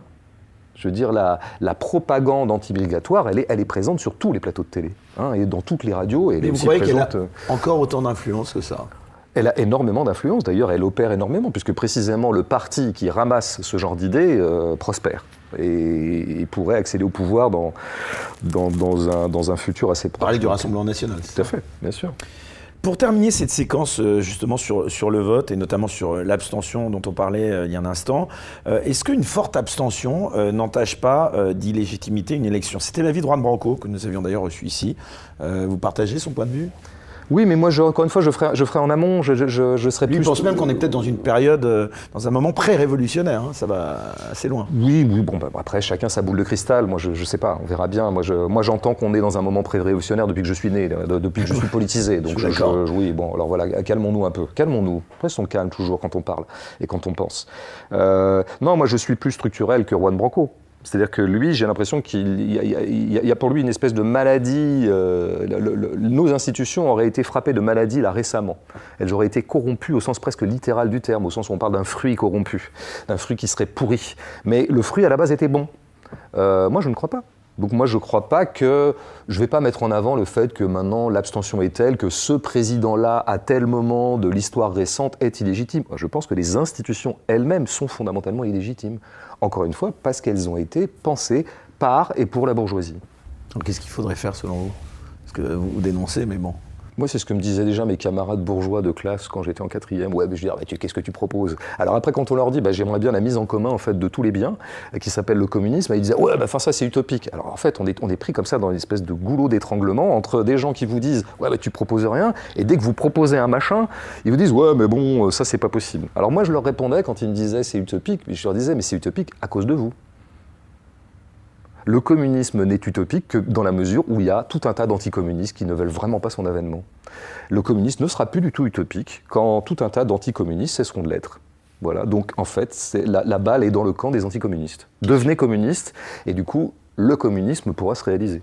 Question un peu provocatrice, euh, François Bégodeau. Vous avez l'impression d'être un résistant? Vous savez, moi, je me suis beaucoup moqué de ce terme, et notamment de son usage à gauche, parce qu'à un moment, tout le monde se proclamait résistant, il fallait rentrer en résistance. Bon, j'en avais écrit quelques pages un peu caustiques dans. dans parce que la résistance au système, euh, elle devait être à gauche au départ, hein, quand même. Ouais, mais vous savez, moi, résistance au système, là, je vais être encore un peu tatillon, mais c'est des mots qui m'évoquent pas grand-chose. Système, quel système Beaucoup de gens, tout à fait conservateurs, se Résistance, ça veut, ça veut plus rien dire, selon vous? Ben, En fait, il faudrait immédiatement préciser, vous résistez à quoi? C'est bah, une comme... oppression dont vous parliez, euh, on parlait d'opprimés. Euh. Bah oui, mais certains vont, considérer que l'oppression en ce moment c'est le wokisme. Euh, certains vont, vont, trouver qu'en ce moment ce qui est très oppressant c'est le féminisme. Et donc ils vont être anti-féministes, mais ils auront l'impression d'être résistants en étant anti-féministes. C'est ce qu'on appelle une espèce de résistance conservatrice. Qui est un, qui est un, motif qu'on connaît bien, hein, les, les, révolutionnaires conservateurs. C'est, je veux dire, le parti nazi, c'était à peu près ça, par exemple. Sans, je ne fais pas du tout d'amalgame, je, je dis que c'est un, un, champ, enfin en tout cas un pli qui est très connu, la révolution conservatrice, vous voyez. Donc euh, on ne sera pas d'accord. Donc à partir du moment, si vous rencontrez demain quelqu'un qui vous dit moi je suis résistant et toi, ouais, je dis ouais, mais on ne sait toujours pas sur quoi. Il va falloir qu'on s'entende. Moi, par exemple, cette émission s'appelle Les Incorruptibles. Oui, très bien. Enfin, moi, je vois euh, les, les, gens. Euh, on est contre la correction, donc on est incorrect. On est un peu. Oui, enfin, c'est quoi en fait la correction? Euh, je suis sûr qu'on n'aura pas la même idée de ce qui est correct dans une société, ce qui est la norme dans une société. Euh, Sur la pensée dominante, par exemple, c'est intéressant parce que tout à l'heure vous citiez, et encore une fois, moi je me fais l'avocat de personne, mais vous citiez donc euh, CNews, cette chaîne en effet, et derrière ce que vous dénonciez, on avait l'impression qu'aujourd'hui l'ensemble des médias véhiculaient ce que vous dénonciez. Or moi j'ai plutôt, pardon, alors j'ai peut-être un prisme divergent du vôtre, j'ai plutôt l'impression aujourd'hui que la pensée dominante elle a été, elle est encore majoritairement de gauche. Vous n'êtes pas d'accord avec ça Waouh bah, La pensée dans les médias mainstream. Euh, écoutez, il y en a un. Pour, qui est de gauche, par, exemple, bah dans, les, grands leaders d'opinion, là? Euh, Par exemple, il y en a un, moi, qui m'a amusé, dont j'étais fan, en plus amusant, parce qu'on parlait de Polak, moi, qui m'a. D'ailleurs, j'ai un petit peu euh, boxé sur Twitter. Il, m'a bloqué, d'ailleurs, dans la seconde, donc c'est assez amusant. Quelqu'un qui s'appelle Christophe de Chavannes. Je ne sais pas si vous vous souvenez, ce, grand animateur qui est présenté ciellement mardi dans, notre jeunesse. j'ai grandi avec lui. Voilà, bah, moi aussi, et c'est quelqu'un pour lequel j'avais le, plus grande estime. Hein, je le dis euh, ici. Bon, il a été invité chez Yann Barthès, autre représentant sans doute, euh, selon vous, euh, de cette extrême droite, je suppose. Non, je, suis évidemment ironique. Et il, a dit qu'il avait fait une sorte, d'ailleurs il a employé ce terme d'outing de gauche, et que depuis, il était très très surpris parce que des gens qui l'aimaient bien ne l'aimaient plus et tout ça. moi, le premier réflexe que j'ai eu quand j'ai eu ça, je me suis dit, waouh, quel courage quand même, un, un type sur France 2 qui avoue, qui fait un outing. Euh, comme quoi il est de gauche. Quel, esprit subversif, euh, révolutionnaire. Euh, vous n'avez pas l'impression quand même, quand on regarde tous ces médias, de Yann Barthès à Léa Salamé, enfin, moi j'ai plutôt l'impression, pardon, qu'en dehors de, de, ce petit îlot qui est CNews, la majorité des médias, ou dans leur ensemble, véhiculent plutôt une pensée qui est en contradiction, je pense, avec la pensée dominante dans le peuple, entre guillemets. Oui, alors la pensée dominante dans le peuple, ça, je vais, on, va, on va passer ça parce que le peuple, je ne sais pas ce que c'est, la pensée dominante au sens enfin voilà, bah, passons là-dessus. Disons, est-ce que, est que les médias sont euh, à dominante de gauche les, Je suis d'autant plus surpris que vous me disiez un petit peu en antenne que vous n'étiez pas trop invité, euh, notamment, je crois même, euh, mais oui. chez Radio France. Mais à votre avis, mais, mais, mais, partons, là, partons de ça, par exemple. Ah, mais oui, mais, mais parce qu'en fait, je pense qu'il y a deux problèmes. Dans ce discours que vous tenez vous maintenant et que j'entends beaucoup, à savoir que les médias seraient de gauche. Zemmour ne disait pas autre chose dans sa campagne, il l'a toujours dit. Alors il y a deux approximations dans cette affaire. Mais c'est factuellement vrai ça. alors il y a deux approximations dans cette affaire, parce que vous dites que c'est factuellement vrai, il y a, je pense qu'il y a deux biais cognitifs par rapport aux faits. Il y en a un premier qui tient à l'approximation et à la confusion même du terme de gauche. Par exemple, vous prenez cet exemple de De Chavannes. Je vais repartir de cet exemple qui est anecdotique, mais au moins ça sera précis. Qu'est-ce qu'il appelle avoir fait son coming out de gauche, De Chavannes C'est en disant quoi? C'est en disant quoi Que le bilan de François Hollande n'était pas si pourri. Voilà, très intéressant. Que le bilan de François Hollande n'est pas pourri. Donc en fait, ce que De Chavannes lui-même appelle, ça n'engage que lui, hein, son coming out de gauche, c'est d'avoir manifesté de la sympathie pour le quinquennat de François Hollande. Il faut savoir que 95% des gens qui se disent de gauche dans ce pays considèrent que le gouvernement de François Hollande était de droite. Donc vous voyez, là déjà, on est dans une zone bizarre. C'est-à-dire que nous, les gens de gauche, nous pensons que François Hollande, en fait, est un libéral, pro-capitaliste, pro-marché. Son ennemi, c'était la finance. Bah, il peut dire ce qu'il veut, parce que là, il s'agissait d'aller séduire la gauche. Mais il ne faut pas dire, il faut pas juger François Hollande en fonction d'un effet de tribune pendant une campagne où là, tout le monde dit toujours de la merde.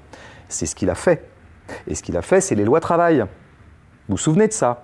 C'est pas une réforme libérale, ça, c'est une réforme ultra-libérale, avec un Premier ministre qui était un ami de l'entreprise, qui le manifestait, qui manifestait son amour vis-à-vis de l'entreprise en permanence, qui s'appelait Manuel Valls, et qui par ailleurs sur les questions sociétales était particulièrement autoritaire, ce qu'on appelle maintenant républicain, d'un euphémisme savoureux. Très bien. Donc en fait, Christophe de Chavannes fait son coming out de gauche, selon lui, en disant qu'il a manifesté, qu'il a trouvé plutôt sympathique, en tout cas appréciable, un gouvernement qui est de toute évidence de droite de toute évidence de droite et qui était absolument du côté du marché. Et donc maintenant, plus généralement, si on regarde les médias mainstream, Radio France, le service public télévisuel, les chaînes d'infos, elles sont toutes du côté du marché. Vous dites Léa Salamé est de gauche, mais d'où sortez-vous ça? Ah non, je n'ai pas dit que Léa Salamé était de gauche, je disais que bah ce qui était véhiculé dans l'émission, c'est comme Yann Barthès. Enfin, j'ai pas le sentiment. De quoi vous parlez? Ces gens-là sont, par exemple, Yann Barthès, Nicolas Framont le faisait aussi ah bah, très bien remarquer. Pas dans... dire que Yann Barthès euh, vous donne mais une parce image. Que, mais parce que vous êtes euh, obnubilé, en, vous êtes obnubilé par une question. Nous ne posons pas la même question de la même façon ce qui nous paraît à nous, à des gens comme moi qui pensons de cette façon. Pourquoi il n'y en a pas ça, Ils ne sont pas Soyons méthodiques. Du, peuple. Ce qui nous paraît, le peuple, laissons le peuple là où il est. C'est prendre une chose à la fois. On est en train de juger si ces gens sont de gauche ou pas. Donc donnons-nous des boussoles. Notre boussole à nous, c'est où es-tu dans le rapport de force sociale? Or, tous les gens qui occupent les médias mainstream, comme vous dites, sont toujours du côté de l'ordre conservateur, de la conservation de l'ordre social, c'est-à-dire du côté de la bourgeoisie, du côté des propriétaires, plutôt contre la réforme des retraites, euh, plutôt pro-réforme des retraites en ce moment, en disant que simplement il faudrait plus de pédagogie, etc. Si vous prenez un par un tous les éditocrates, tous les leaders d'opinion qui officient dans les médias mainstream, ils sont toujours du côté des possédants. Donc ils sont de droite. Les médias sont fondamentalement de droite. Et j'en viens à la deuxième approximation. La deuxième approximation, c'est de considérer que quelqu'un serait de gauche. Par exemple, vous prenez Quotidien, c'est intéressant Quotidien. Moi, je le prenais comme exemple de, je l'appelais ça l'émission organique de la bourgeoisie dans Histoire de ta bêtise. Ils sont vaguement vaguement cool. non, non, non. Euh. Ils sont vaguement cool sur deux ou trois questions sociétales. Ok. Ils sont pour le mariage gay, ils sont pour être un peu cool, ils, ils aiment pas le racisme, euh, voilà, tout ça. Ils aiment pas la par guerre. Ailleurs, par ailleurs, ce que Nicolas Framont a très très bien euh, noté aussi dans son livre qui s'appelle Parasite, mais ce que nous avons été très nombreux à noter, il y a tapis rouge fait dans cette émission au patron. Il y a une grande mythologie du patron, de l'entrepreneur. Plutôt que de gauche, j'aurais dû dire du politique. Et donc, mais, ça, ça, ne veut rien dire. Moi, par rapport, moi, ce qui par rapport à ce qui m'importe, moi, et ce qui me paraît la scène centrale, qui est la scène économique et sociale, proprement sociale, je dirais, ce sont des gens qui font en permanence l'apologie du marché. Donc en fait, leurs petites options sociétales un peu coulisantes sont pour moi tout à fait dérisoires par rapport à leur option fondamentale qui est celle de préserver l'ordre social existant, où il y a des possédants et des possédés, où il y a des propriétaires qui exploitent d'autres gens. Tous ces gens sont de droite. Voilà. Et donc les médias, contrairement à ce que espèce de de refrains sempiternels des gens de droite euh, tend à, laisser croire, les médias sont fondamentalement de droite. Quoi. Et j'en veux pour preuve le fait que je suis. surtout Radio France. Je dirais surtout. Radio France est sous, tutelle. Excusez-moi. Hein, Radio France est sous tutelle. Non, mais je, pense que. Je, je pense pour vous, François Bégodeau, vous allez faire rire. Hein. Ben, euh, moi, ce qui me fait rire, c'est quand j'entends des gens de droite continuer à penser que le service public serait de gauche. Et je pense qu'en fait, c'est la deuxième approximation à laquelle je voulais venir euh, au début de ce long topo. Je m'en excuse. c'est qu'en fait, vous avez mis du temps à. Effectivement, comme, comme je pense que la droite est. Comment dire ne, se fonde pas trop sur le réel pour fabriquer ses idées. Du coup, elle oublie parfois de se remettre à jour. Et donc, en fait, elle en est restée au France Inter d'il y a 20 ans. Mais elle n'a pas vu ce qui a évolué. Et moi, je me souviens, par exemple, d'une discussion que j'avais avec Alexandre Devecchio avant de faire un débat, tous les deux. On avait été conviés par Aude Lancelin pour faire un débat qui a été courtois, qui etc. Est une amie, et constitué. Tout à fait. Et moi aussi. Mais peu importe. Et donc, on était en train de se parler avant, en posant les micros, de façon amicale et respectueuse. Et, euh, et ben Devecchio, justement, bon type de droite, quoi, disait Oui, euh, France Inter, c'est de gauche. Et moi, je disais Mais ah, c'est marrant, Alexandre, parce que c'était il y a un an et demi. Euh, cette année-là, moi, je suis boycotté par France Inter, et je peux le prouver. Et d'ailleurs, ça se, voilà, ça se, n'importe qui pourra le vérifier. Et pourquoi euh, Mais parce que je suis, je suis à gauche. Je suis beaucoup trop à gauche pour France Inter, et eh oui. Et je disais à Alexandre Devecchio, toi qui es en train de me dire que France Inter est phagocyté par la gauche, c'est toi qui es chroniqueur le matin. Il venait d'être engagé comme chroniqueur le matin. Est-ce que moi je suis engagé? Ben, Jamais de la vie. Et vous n'aurez jamais quelqu'un je dirais, qui serait un petit peu qui mon tempérament radical, euh, invité dans les émissions euh, fondamentales de, euh, de France Inter. Donc je pense que vraiment la droite a du retard là. Les amis, il, est temps de se dire que la 4L, ça n'existe plus, ça ne sort plus des chaînes de production de Renault en fait. Il faut sortir. France Inter est de droite. Radio France est de droite. Alors justement, un sujet assez connexe, mais j'aimerais bien vous entendre là-dessus, en tout cas nous dire un mot, de ce qu'on entend par liberté d'expression. Quel regard vous portez sur l'état de la liberté d'expression en France, justement? Et après ce que vous venez de dire, euh, je suis particulièrement curieux de ce que vous allez répondre. Non, mais je pense qu'il faut être parcimonieux. Euh, j'entends parfois que nous serions dans une période où vraiment la liberté d'expression est en berne. Mais c'est pareil, ça, c'est des gens qui ne font pas d'histoire. Il n'y a pas de déclin de la liberté d'expression. Mais je dire, ils ne se souviennent pas de ce que c'était que les années 70-80. En termes de. Si vous voulez, Prenons simplement le critère. Ah oui, c'était la gauche qui censurait Thierry Luron. Raison. Non, non, mais oui, et puis dans les années 70, c'était la, droite qui censurait Bedos. Enfin, mais je veux dire, il y avait de toute façon, euh, le monde audiovisuel était très largement sous surveillance de l'État quand même, et sous surveillance de la coloration générale de l'État. Et donc parfois ça tombait d'un côté et parfois de l'autre. Mais je veux dire, il y avait des effets de censure. Par ailleurs, il y avait surtout une offre idéologique, une accessibilité idéologique, mais infiniment inférieure. Je veux dire, moi, j'avais 15 ans, je me politisais, j'étais curieux, j'étais gourmand d'idées, je voulais tout manger. Bah, j'avais pas beaucoup de pitance. J'avais pas beaucoup de pitance parce que bah parce qu'il y avait rien à disposition, il n'y avait pas internet, je pouvais pas aller voir un YouTuber d'extrême gauche ou d'extrême droite ou du centre ou que sais-je. J'avais pas tout ça. Moi, il fallait que je m'en remette, bah, par exemple, à la revue de presse de droit de réponse. Euh, c'était tous les mois parce qu'il y avait une revue de presse, des journalistes qui débattaient entre eux et, euh, et je regardais. Alors moi, comme j'étais un peu proche de la gauche, je regardais toujours le type de l'humanité parlée, qui était un type qui vraiment qui me rebutait terriblement. Je me disais que décidément le PCF c'était pas mon truc. Il s'appelait Claude Cabane, donc un, un homme, je veux qui avait je pense, une certaine dignité, mais bon, c'était pas exactement mon profil, qui d'ailleurs se faisait en général taper dessus par tous les autres, qui étaient, tous violemment anticommunistes. Bon, donc je veux dire, l'offre idéologique, elle est, mais elle était extrêmement étroite à l'époque. Et moi, j'ai vu arriver, euh, disons, une multiplication des canaux, des tuyaux, où pouvait s'exprimer à peu près tout et son contraire. Donc nous vivons, factuellement et techniquement, il n'y a jamais eu autant de gens pour pouvoir s'exprimer publiquement en France que maintenant soyons calmes un peu par rapport à ça. Euh, parfois, des gens de droite se disent Oui, on est baïonné, je veux dire.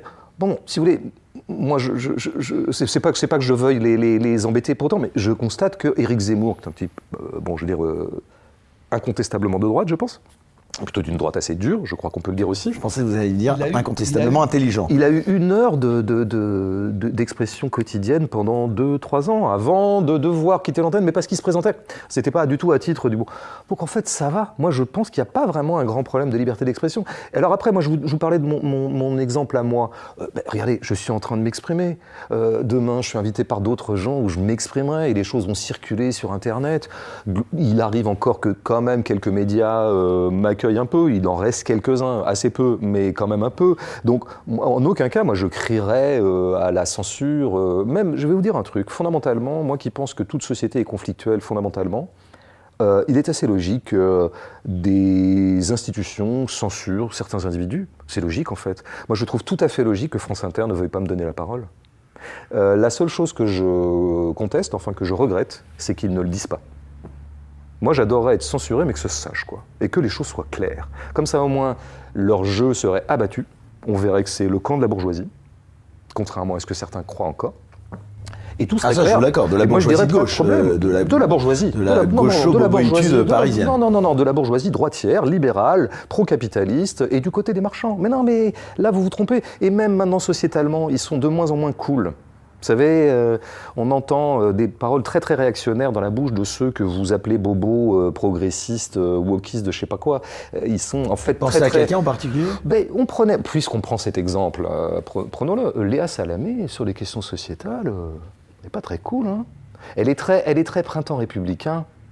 Elle est très universaliste autoritaire. Elle est très Elisabeth Banater, Raphaël Antoven. Vous voyez ce que je veux dire? Elle est, elle est, très, elle est plus là-dessus. Hein Alors il se trouve que son parcours personnel fait que quand même ça l'exonère un peu ou l'immunise contre le racisme. Et pour cause. Mais, mais, mais, mais par-delà ça, euh, vous savez, elle, est, elle, est, très, elle a une pensée très très autoritaire. Je prends cet exemple et je pourrais en prendre tout un tas d'autres.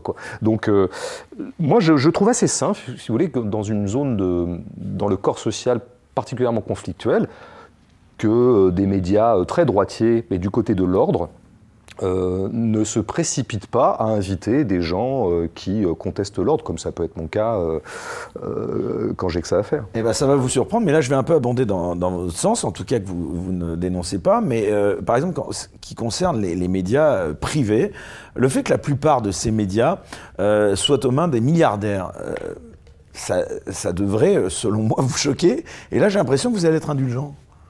Ah, pas du tout.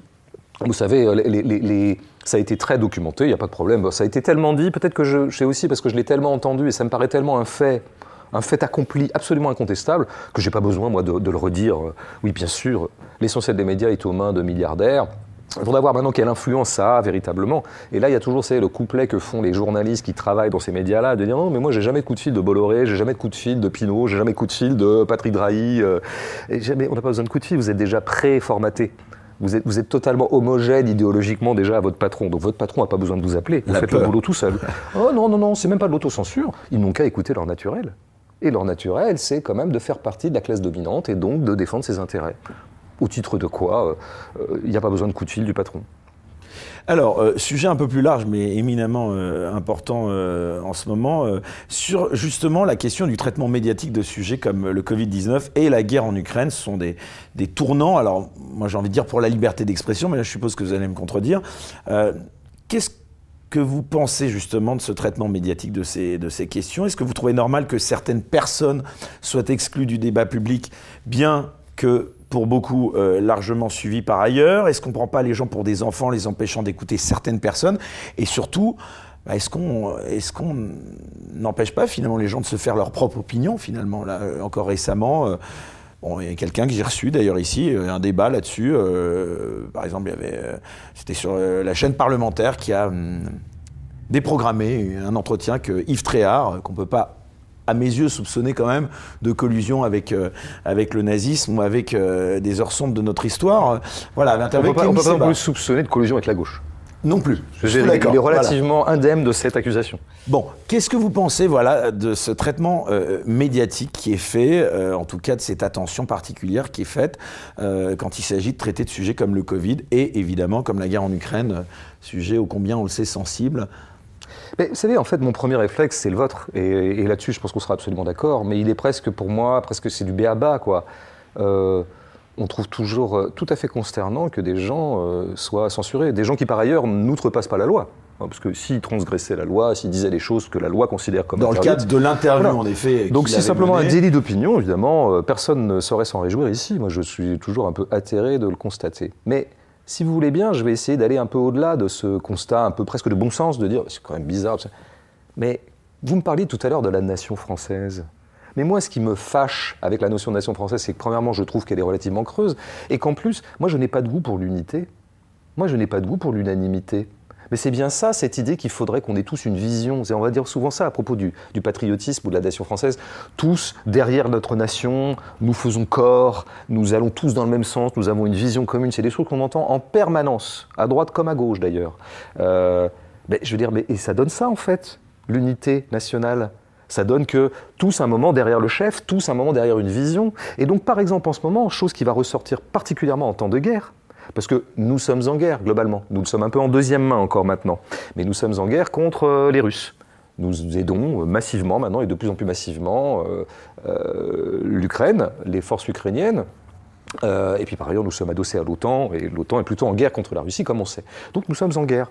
Mais je veux dire, quand on est en guerre, c'est là que l'unité nationale se refait une santé. C'est-à-dire que nous sommes tous derrière euh, la même. On, le disait aussi contre le terrorisme. Nous sommes en guerre contre le terrorisme, donc tous ensemble, tous ensemble. On est même en guerre contre un virus. 13 novembre. Hein. Tout à fait. Le virus, je passerai parce que c'est un gros dossier en soi. Mais tenons-nous-en à, l'Ukraine. Donc en fait, ne vous étonnez pas. Vous ne pouvez pas défendre une chose et son contraire. Vous ne pouvez pas regretter qu'il n'y ait plus d'unité nationale et euh, euh, déplorer quand réellement cette unité nationale se manifeste. Et elle se manifeste en disant aux gens, écoutez les gens là, quoi que vous pensiez, maintenant, fermez votre gueule. Parce que là, on est en guerre, donc tous ensemble, contre euh, les Russes. Et puis, bah, toi, mon vieux, si t'es un. Comment dire Tu vas démoraliser les troupes si tu commences à mettre de la complexité là-dedans. Arnaud Klarsfeld s'en est pris plein la figure. Hein, Mais c'est ça l'unité nationale. C'est ça la bêtise du patriotisme. Ça, ça donne ça. Le patriotisme est fondamentalement une pensée autoritaire, une pensée uniformisante, une pensée qui fait que, il faut pas, comme, comme on dit à l'armée, il ne faut pas qu'il y en ait un qui dépasse. Voilà. Et ça se voit particulièrement en temps de guerre, où l'ennemi commun a été constitué, mais moi je le vois tout le temps en fait. Donc dès qu'on me parle d'unité nationale, moi je vois toujours une spoliation de, des, aspirations individuelles, et notamment une aspiration à avoir une opinion, euh, à l'exprimer. Moi c'est dans ce cadre-là que je remettrais euh, le contexte. Donc en fait c'est vrai, moi je suis assez surpris que tous les médias soient extrêmement ukrainophiles, au point vraiment de, de verser dans une sorte de propagande, bon, étant bien entendu que pour moi l'agresseur est russe et que, je ne souhaite qu'une seule chose, c'est que cet agresseur soit bouté hors des terres ukrainiennes, hein, qu'on en finisse avec cette saloperie de guerre qui, à l'heure où je vous parle, est en train de tuer des gens, et notamment des innocents, et notamment des innocents ukrainiens qui n'ont rien demandé. Hein, donc euh, pas de, je veux dire, pas d'impartialité mal placée. On est bien d'accord. Il n'en reste pas moins vrai qu'il y a une espèce d'ukrainolatrie qui s'est mise en place et qui tient une espèce de propagande de guerre qui va tout à fait bien avec l'esprit de l'unité nationale. Donc je veux dire encore une fois, l'idéologisation du conflit. Mais tout à fait, bien sûr. Il y a le camp du bien, le camp du mal. tout ça, on connaît bien. C'est des éléments de langage qu'on connaît bien. Mais encore une fois, vraiment, j'y insiste, hein, parce que sinon, on serait trop d'accord tous les deux et ça ne serait pas intéressant. Mais je vous demande de réfléchir au fait que l'idée même d'unité nationale contient ce genre de propagande uniformisante et de baillonnage, ou de baillonnement, je ne sais pas comment on dit, euh, des petites voix discordantes. Donc effectivement, je suis très... La littérature russe, vous l'aimez, par exemple? Oui, bien sûr, mais enfin, on ne va pas parler des Russes maintenant. Je, je, pourrais vous dire, moi, Dostoevsky est un Non, mais pourquoi je vous dis ça? Parce que vous savez qu'il y a des gens... Enfin, il y a, y a, un russo-bashing, enfin, aussi même des artistes, euh, des, écrivains d'une culture, d'une certaine forme euh, dans les médias. on sait qu'aujourd'hui, euh, bah voilà, moi, enfin, je je ne sais pas, on ne doit pas avoir peut-être les, les, mêmes chaînes info. Euh, c'est, vous ne trouvez pas que c'est ah insupportable non, mais je, je, n'ai pas contesté ce constat. J'essayais de le rapporter à, un élément, comment dire, une analyse plus structurelle des choses.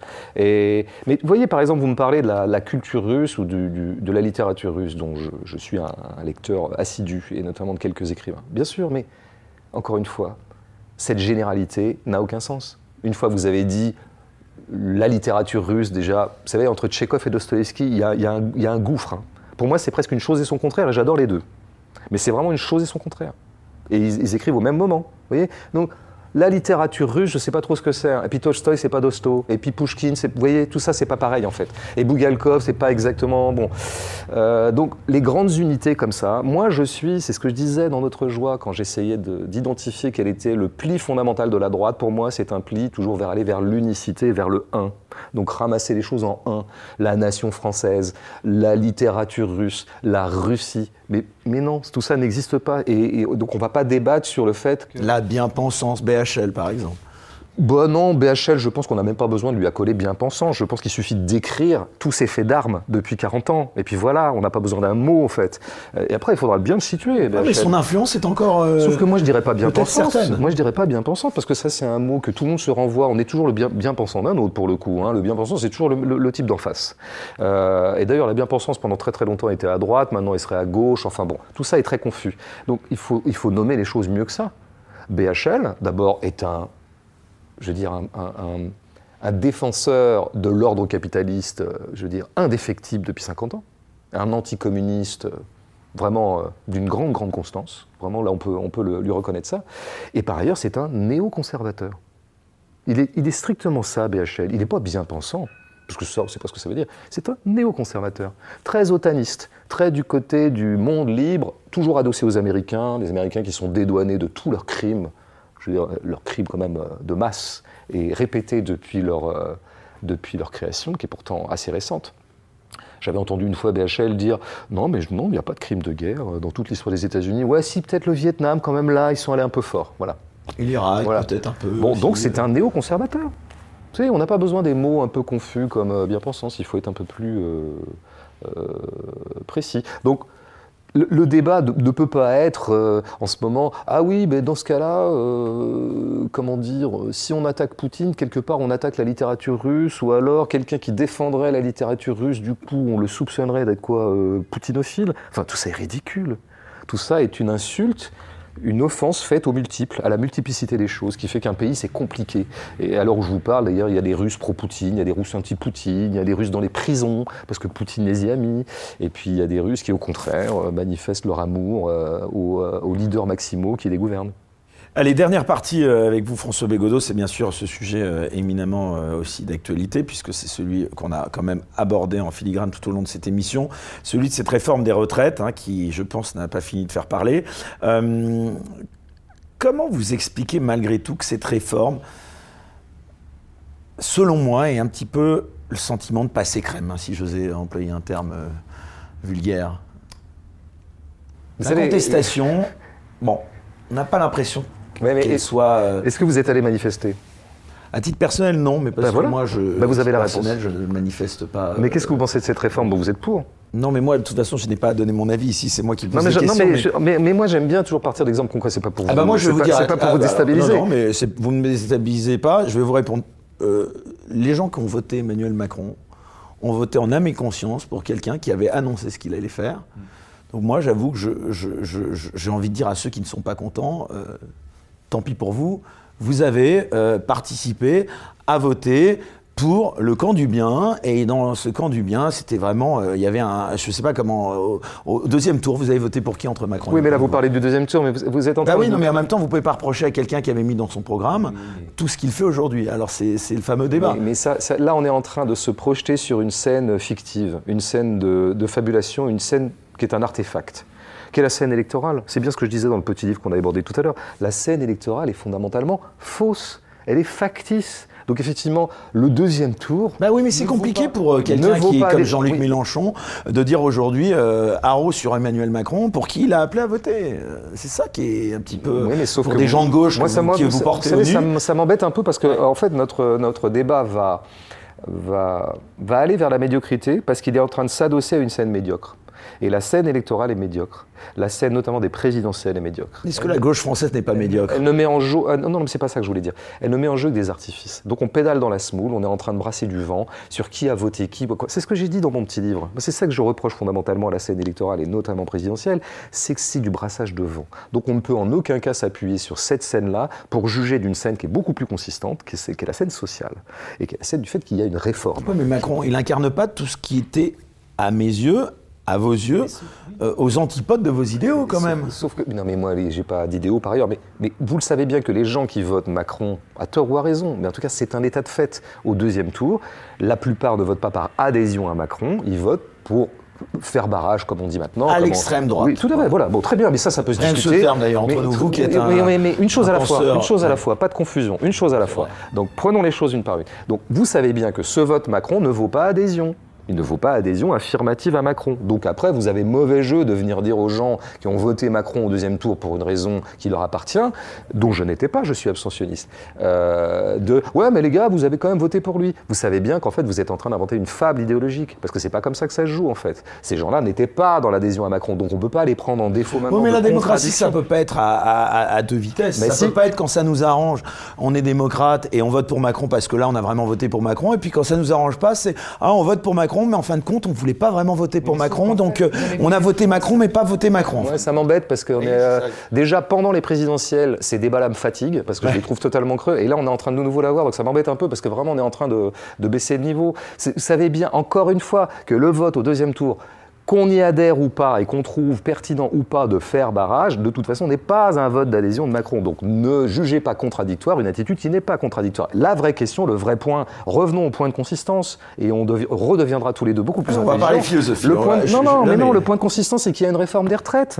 Je veux dire, et que cette réforme, est-ce qu'elle est juste ou est-ce qu'elle est injuste? Si elle est injuste, il faut être contre. Est-ce qu'un gouvernement doit nécessairement, par exemple, euh, obéir à l'opinion publique? Est-ce que ça doit être la rue qui doit dicter euh, Mais là, je me fais même l'avocat du diable en disant ça. Vous m'avez posé des questions, mais euh, je vous dis, moi, je, suis évidemment plutôt contre cette réforme des retraites, au cas où les gens ne l'auraient pas bien compris. mais est-ce que finalement, le pouvoir de la rue doit prendre le pas sur le pouvoir des urnes? Quoi que vous disiez sur le fait qu'il ait été euh, élu euh, parce qu'on a voté pour lui ou parce qu'on voulait faire barrage à quelqu'un d'autre. Vous voyez, c'est ça la question. Est-ce que fondamentalement, aujourd'hui, euh, philosophiquement, j'ai envie de vous demander, est-ce qu'aujourd'hui, par exemple, euh, gouverner, c'est pas aussi être capable de prendre des décisions douloureuses, par exemple Oui, mais ça, c'est. tout à l'heure, vous me parliez de la notion de citoyenneté. Je vous disais qu'elle était abstraite, c'est pour ça qu'elle m'évoque rien. Ce, euh, genre de libéré de la question ne m'évoque rien non plus, parce que c'est dans l'absolu. Est-ce que gouverner, c'est pas aller contre l'opinion des gens? C'est ça que vous venez de dire Oui, mais je veux dire Vous, savez très bien, mais, mais, ça c'est dans l'absolu, moi je sais pas. Il arrive que des gouvernements, euh, euh, ben, en l'occurrence, un, gouvernement est, est, en train d'aller contre l'opinion majoritaire. Et eh ben je suis, je, dans ce cas d'espèce-là, je le déplore. Mais si, oui, mais vous avez dit tout à l'heure que la majorité n'avait pas forcément tout le temps raison. Mais tout à fait. Mais, mais j'ai dit qu'elle n'avait pas forcément raison en tant que majorité que la majorité ne vous donne pas raison en tant que majorité. Il arrive que, à mes yeux, certaines majorités aient raison à certains moments d'histoire. Mais vous voyez, en fait, il faut jamais parler généralement. Il faut prendre des situations cas par cas. Je trouve que là, vous êtes en train de faire monter en généralité un cas qui est tout à fait précis, qui est spécifique, et une réforme est-elle juste, est-elle injuste, est-ce qu'on se doit se battre ou pas Après, est-ce que ce serait pas le référendum l'issue idéale de ce conflit social? Moi, je sais pas, j'ai pas d'avis là-dessus. Je, moi, c'est pas comme ça que je réfléchis. Je, je, je pense que. Puis d'abord, c'est s'illusionner sur le fait que ce gouvernement-là pourrait promulguer un référendum, soumettre un référendum, parce qu'il sait très bien qu'il serait perdant, donc il ne le fera pas. Donc on retrouvera, euh, comment dire, le cercle vicieux de toute euh, problématique institutionnelle. Donc c'est pas ça l'idée. L'idée, c'est dans quelle mesure ceux qui sont contre cette réforme peuvent mettre suffisamment en danger l'ordre social existant pour que l'ordre social considère que, au titre de sa préservation, il vaut mieux renoncer à cette réforme. Voilà en fait le libellé du problème. Et donc après, c'est une question de rapport de force. Et nous en reviendrions à votre cas, et au cas de tout un tas de gens, de tout un tas de gens qui sont contre cette réforme et qui pour autant ne bloquent pas le pays. Voilà. Et si tout un tas de gens qui sont contre cette réforme ne descendent pas dans la rue, ne font pas grève et ne bloquent pas le pays, alors le rapport de force restera en faveur de la bourgeoisie qui veut cette réforme. Vous ne pensez pas qu'on pourrait être à la veille quand même avec cette, euh, donc, euh, cette histoire de réforme des retraites d'un mouvement, d'une révolte sociale bien plus lourde sur le modèle des Gilets jaunes, hein, qui nous avait d'ailleurs beaucoup occupés.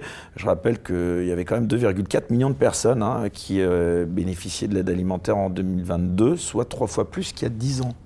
Pas rien.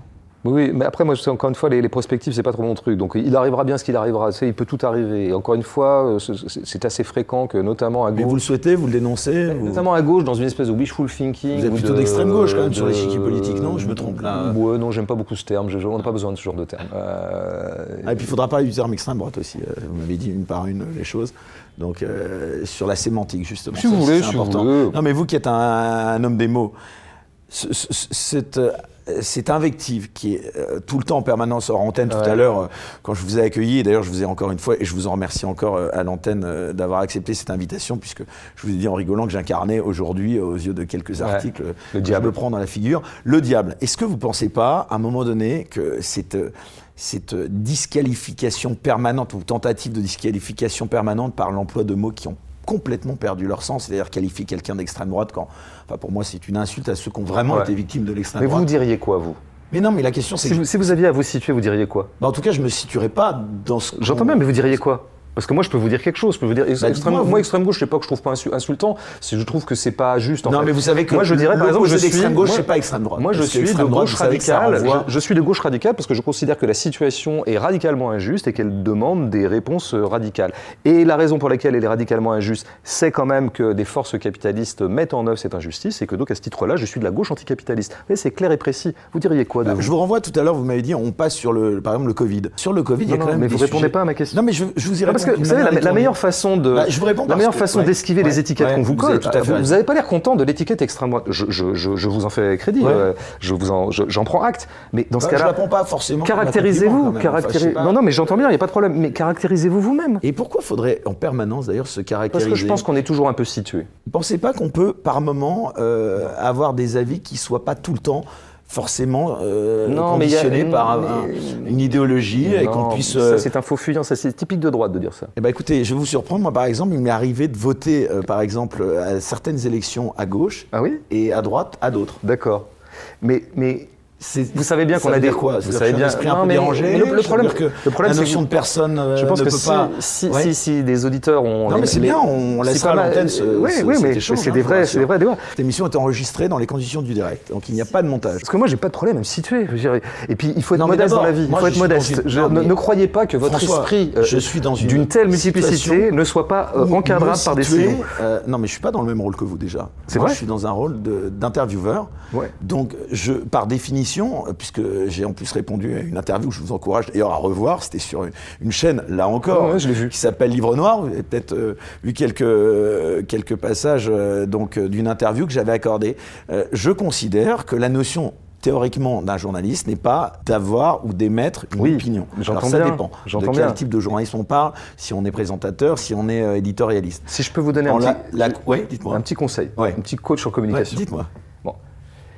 Premièrement, c'est pas le rôle d'un journaliste d'émettre ses opinions, sans doute. Mais un journaliste a toujours des opinions. Bien entendu. Et elles se voient. Donc tous les journalistes qui, dans le monde entier, de Alain Duhamel à David Pujadas, en passant en l'occurrence par vous, pardon de vous, vous appointer avec ces gens oui, pour lesquels je crois que vous avez peu de respect, et moi non plus. Et je, franchement, je, vous, je vous amalgame pas. Je vous amalgame pas. Mais euh, tous se revendiquent toujours de la neutralité. Or, en fait, quiconque a des petites antennes politiques. Vous pensez pas que je attendez, attendez, par exemple, avec vous un Il faut que je finisse ma phrase.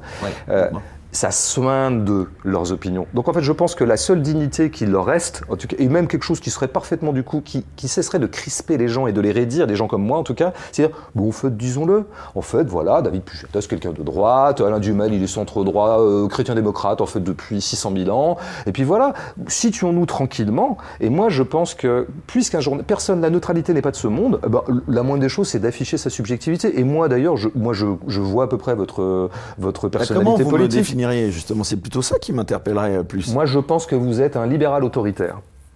Intéressant. Et donc, voilà par rapport à, l'image que je vous ai donnée lors de cette interview ou ah non, non, non, parce que je vous suis, je regarde parfois les entretiens que vous menez, où vous, souvent vous exprimez une sensibilité. Et, par ailleurs, vos questions, elles sont jamais neutres. Ne, croyez pas que vos questions soient neutres.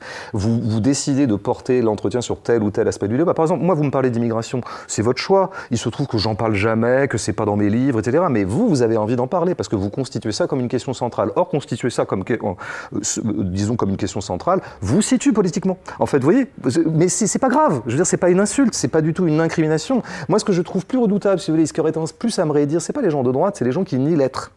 Et vous voyez, c'est alors qu'en fait, on, pourrait très bien euh, envisager qu'il puisse y avoir un espace, une zone grise entre les deux, qui s'appelle la nuance. C'est-à-dire qu'on puisse... avec ça. Ah non, me faites pas, le couplet de la ah bah, nuance. Oh Vous pouvez pas imaginer que je puisse être d'accord avec quelques-uns des propos je pense qu'il y a, Vous savez, moi, je suis très, mais bien sûr, une des analyses que vous faites, comme Juan Branco, comme vous, qui ne pouvez pas être suspecté d'être de droite. Et là, c'est curieux quand même, ça voudrait dire on ne sait pas, on sait pas trop, mais c'est un autre euh, sujet.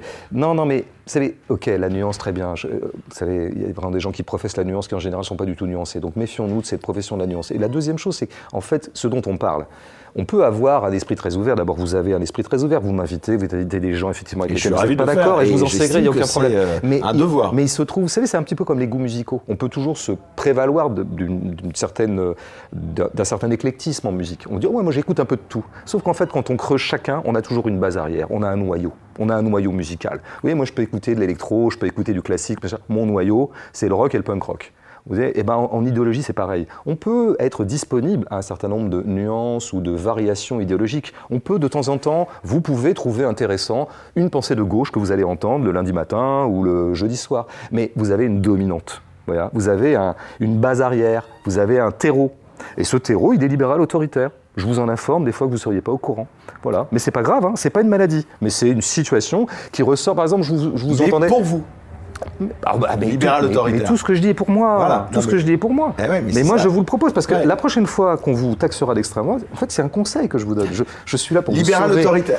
vous direz libéral autoritaire, ce qui n'est pas hyper insultant non plus. Après, moi, je pense qu'il y a un bloc libéral autoritaire qui est le bloc dominant euh, actuellement. Mais par exemple, je vous ai entendu euh, euh, faire l'apologie d'Elon Musk. Oui, tout à fait. Ben voilà.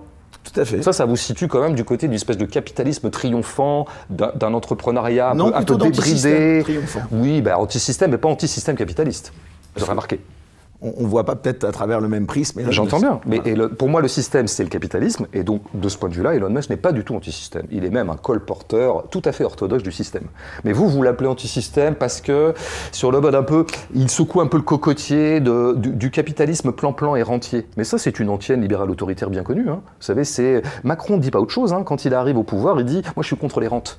Moi, il faut libérer le marché, il faut que les énergies se libèrent. En fait, vous êtes très macronien dans votre soutien d'Elon Musk. Je suis désolé de vous en informer. alors là, vous savez, ah euh, là, je suis vraiment. Ah, mais je ne porte pas que des bonnes nouvelles. Hein. ah, je m'attendais à tout, mais pas à ça. Bon, en tout cas, c'était un plaisir. En tout cas, c'était vous, l'invité principal, et pas moi. Je m'attendais pas à devoir répondre à une question en boomerang, mais en tout cas, voilà, c'est le jeu, donc euh, je l'accepte. Merci beaucoup euh, d'avoir accepté cette invitation, d'être revenu, malgré tout, revoir un libéral autoritaire. C'est toujours un plaisir. Je, retiens le principe. J'espère que vous reviendrez. J'aurais peut-être évolué d'ici là. En tout cas, merci beaucoup. On encourage donc tous nos spectateurs à, à acheter vos livres. Peut-être une démarche démarche aussi libérale, ça, parce qu'on gagne un peu d'argent. Non, mais moi, je suis un boutiquier, hein, je ne m'en cache pas. Voilà, mais en tout cas, notre poids commun par certains côtés. En tout cas, merci beaucoup. Et vraiment, euh, on encourage, donc je le redis, euh, tout notre public à, vous suivre, puisque vous avez à chaque fois une réflexion euh, vraiment passionnante. on se retrouve la semaine prochaine, bien sûr, quant à nous, avec un nouvel invité pour une nouvelle émission, Les Incorrectibles. Et d'ici là, je ne cesse de le répéter, surtout restez incorrectibles. Bonne soirée à tous.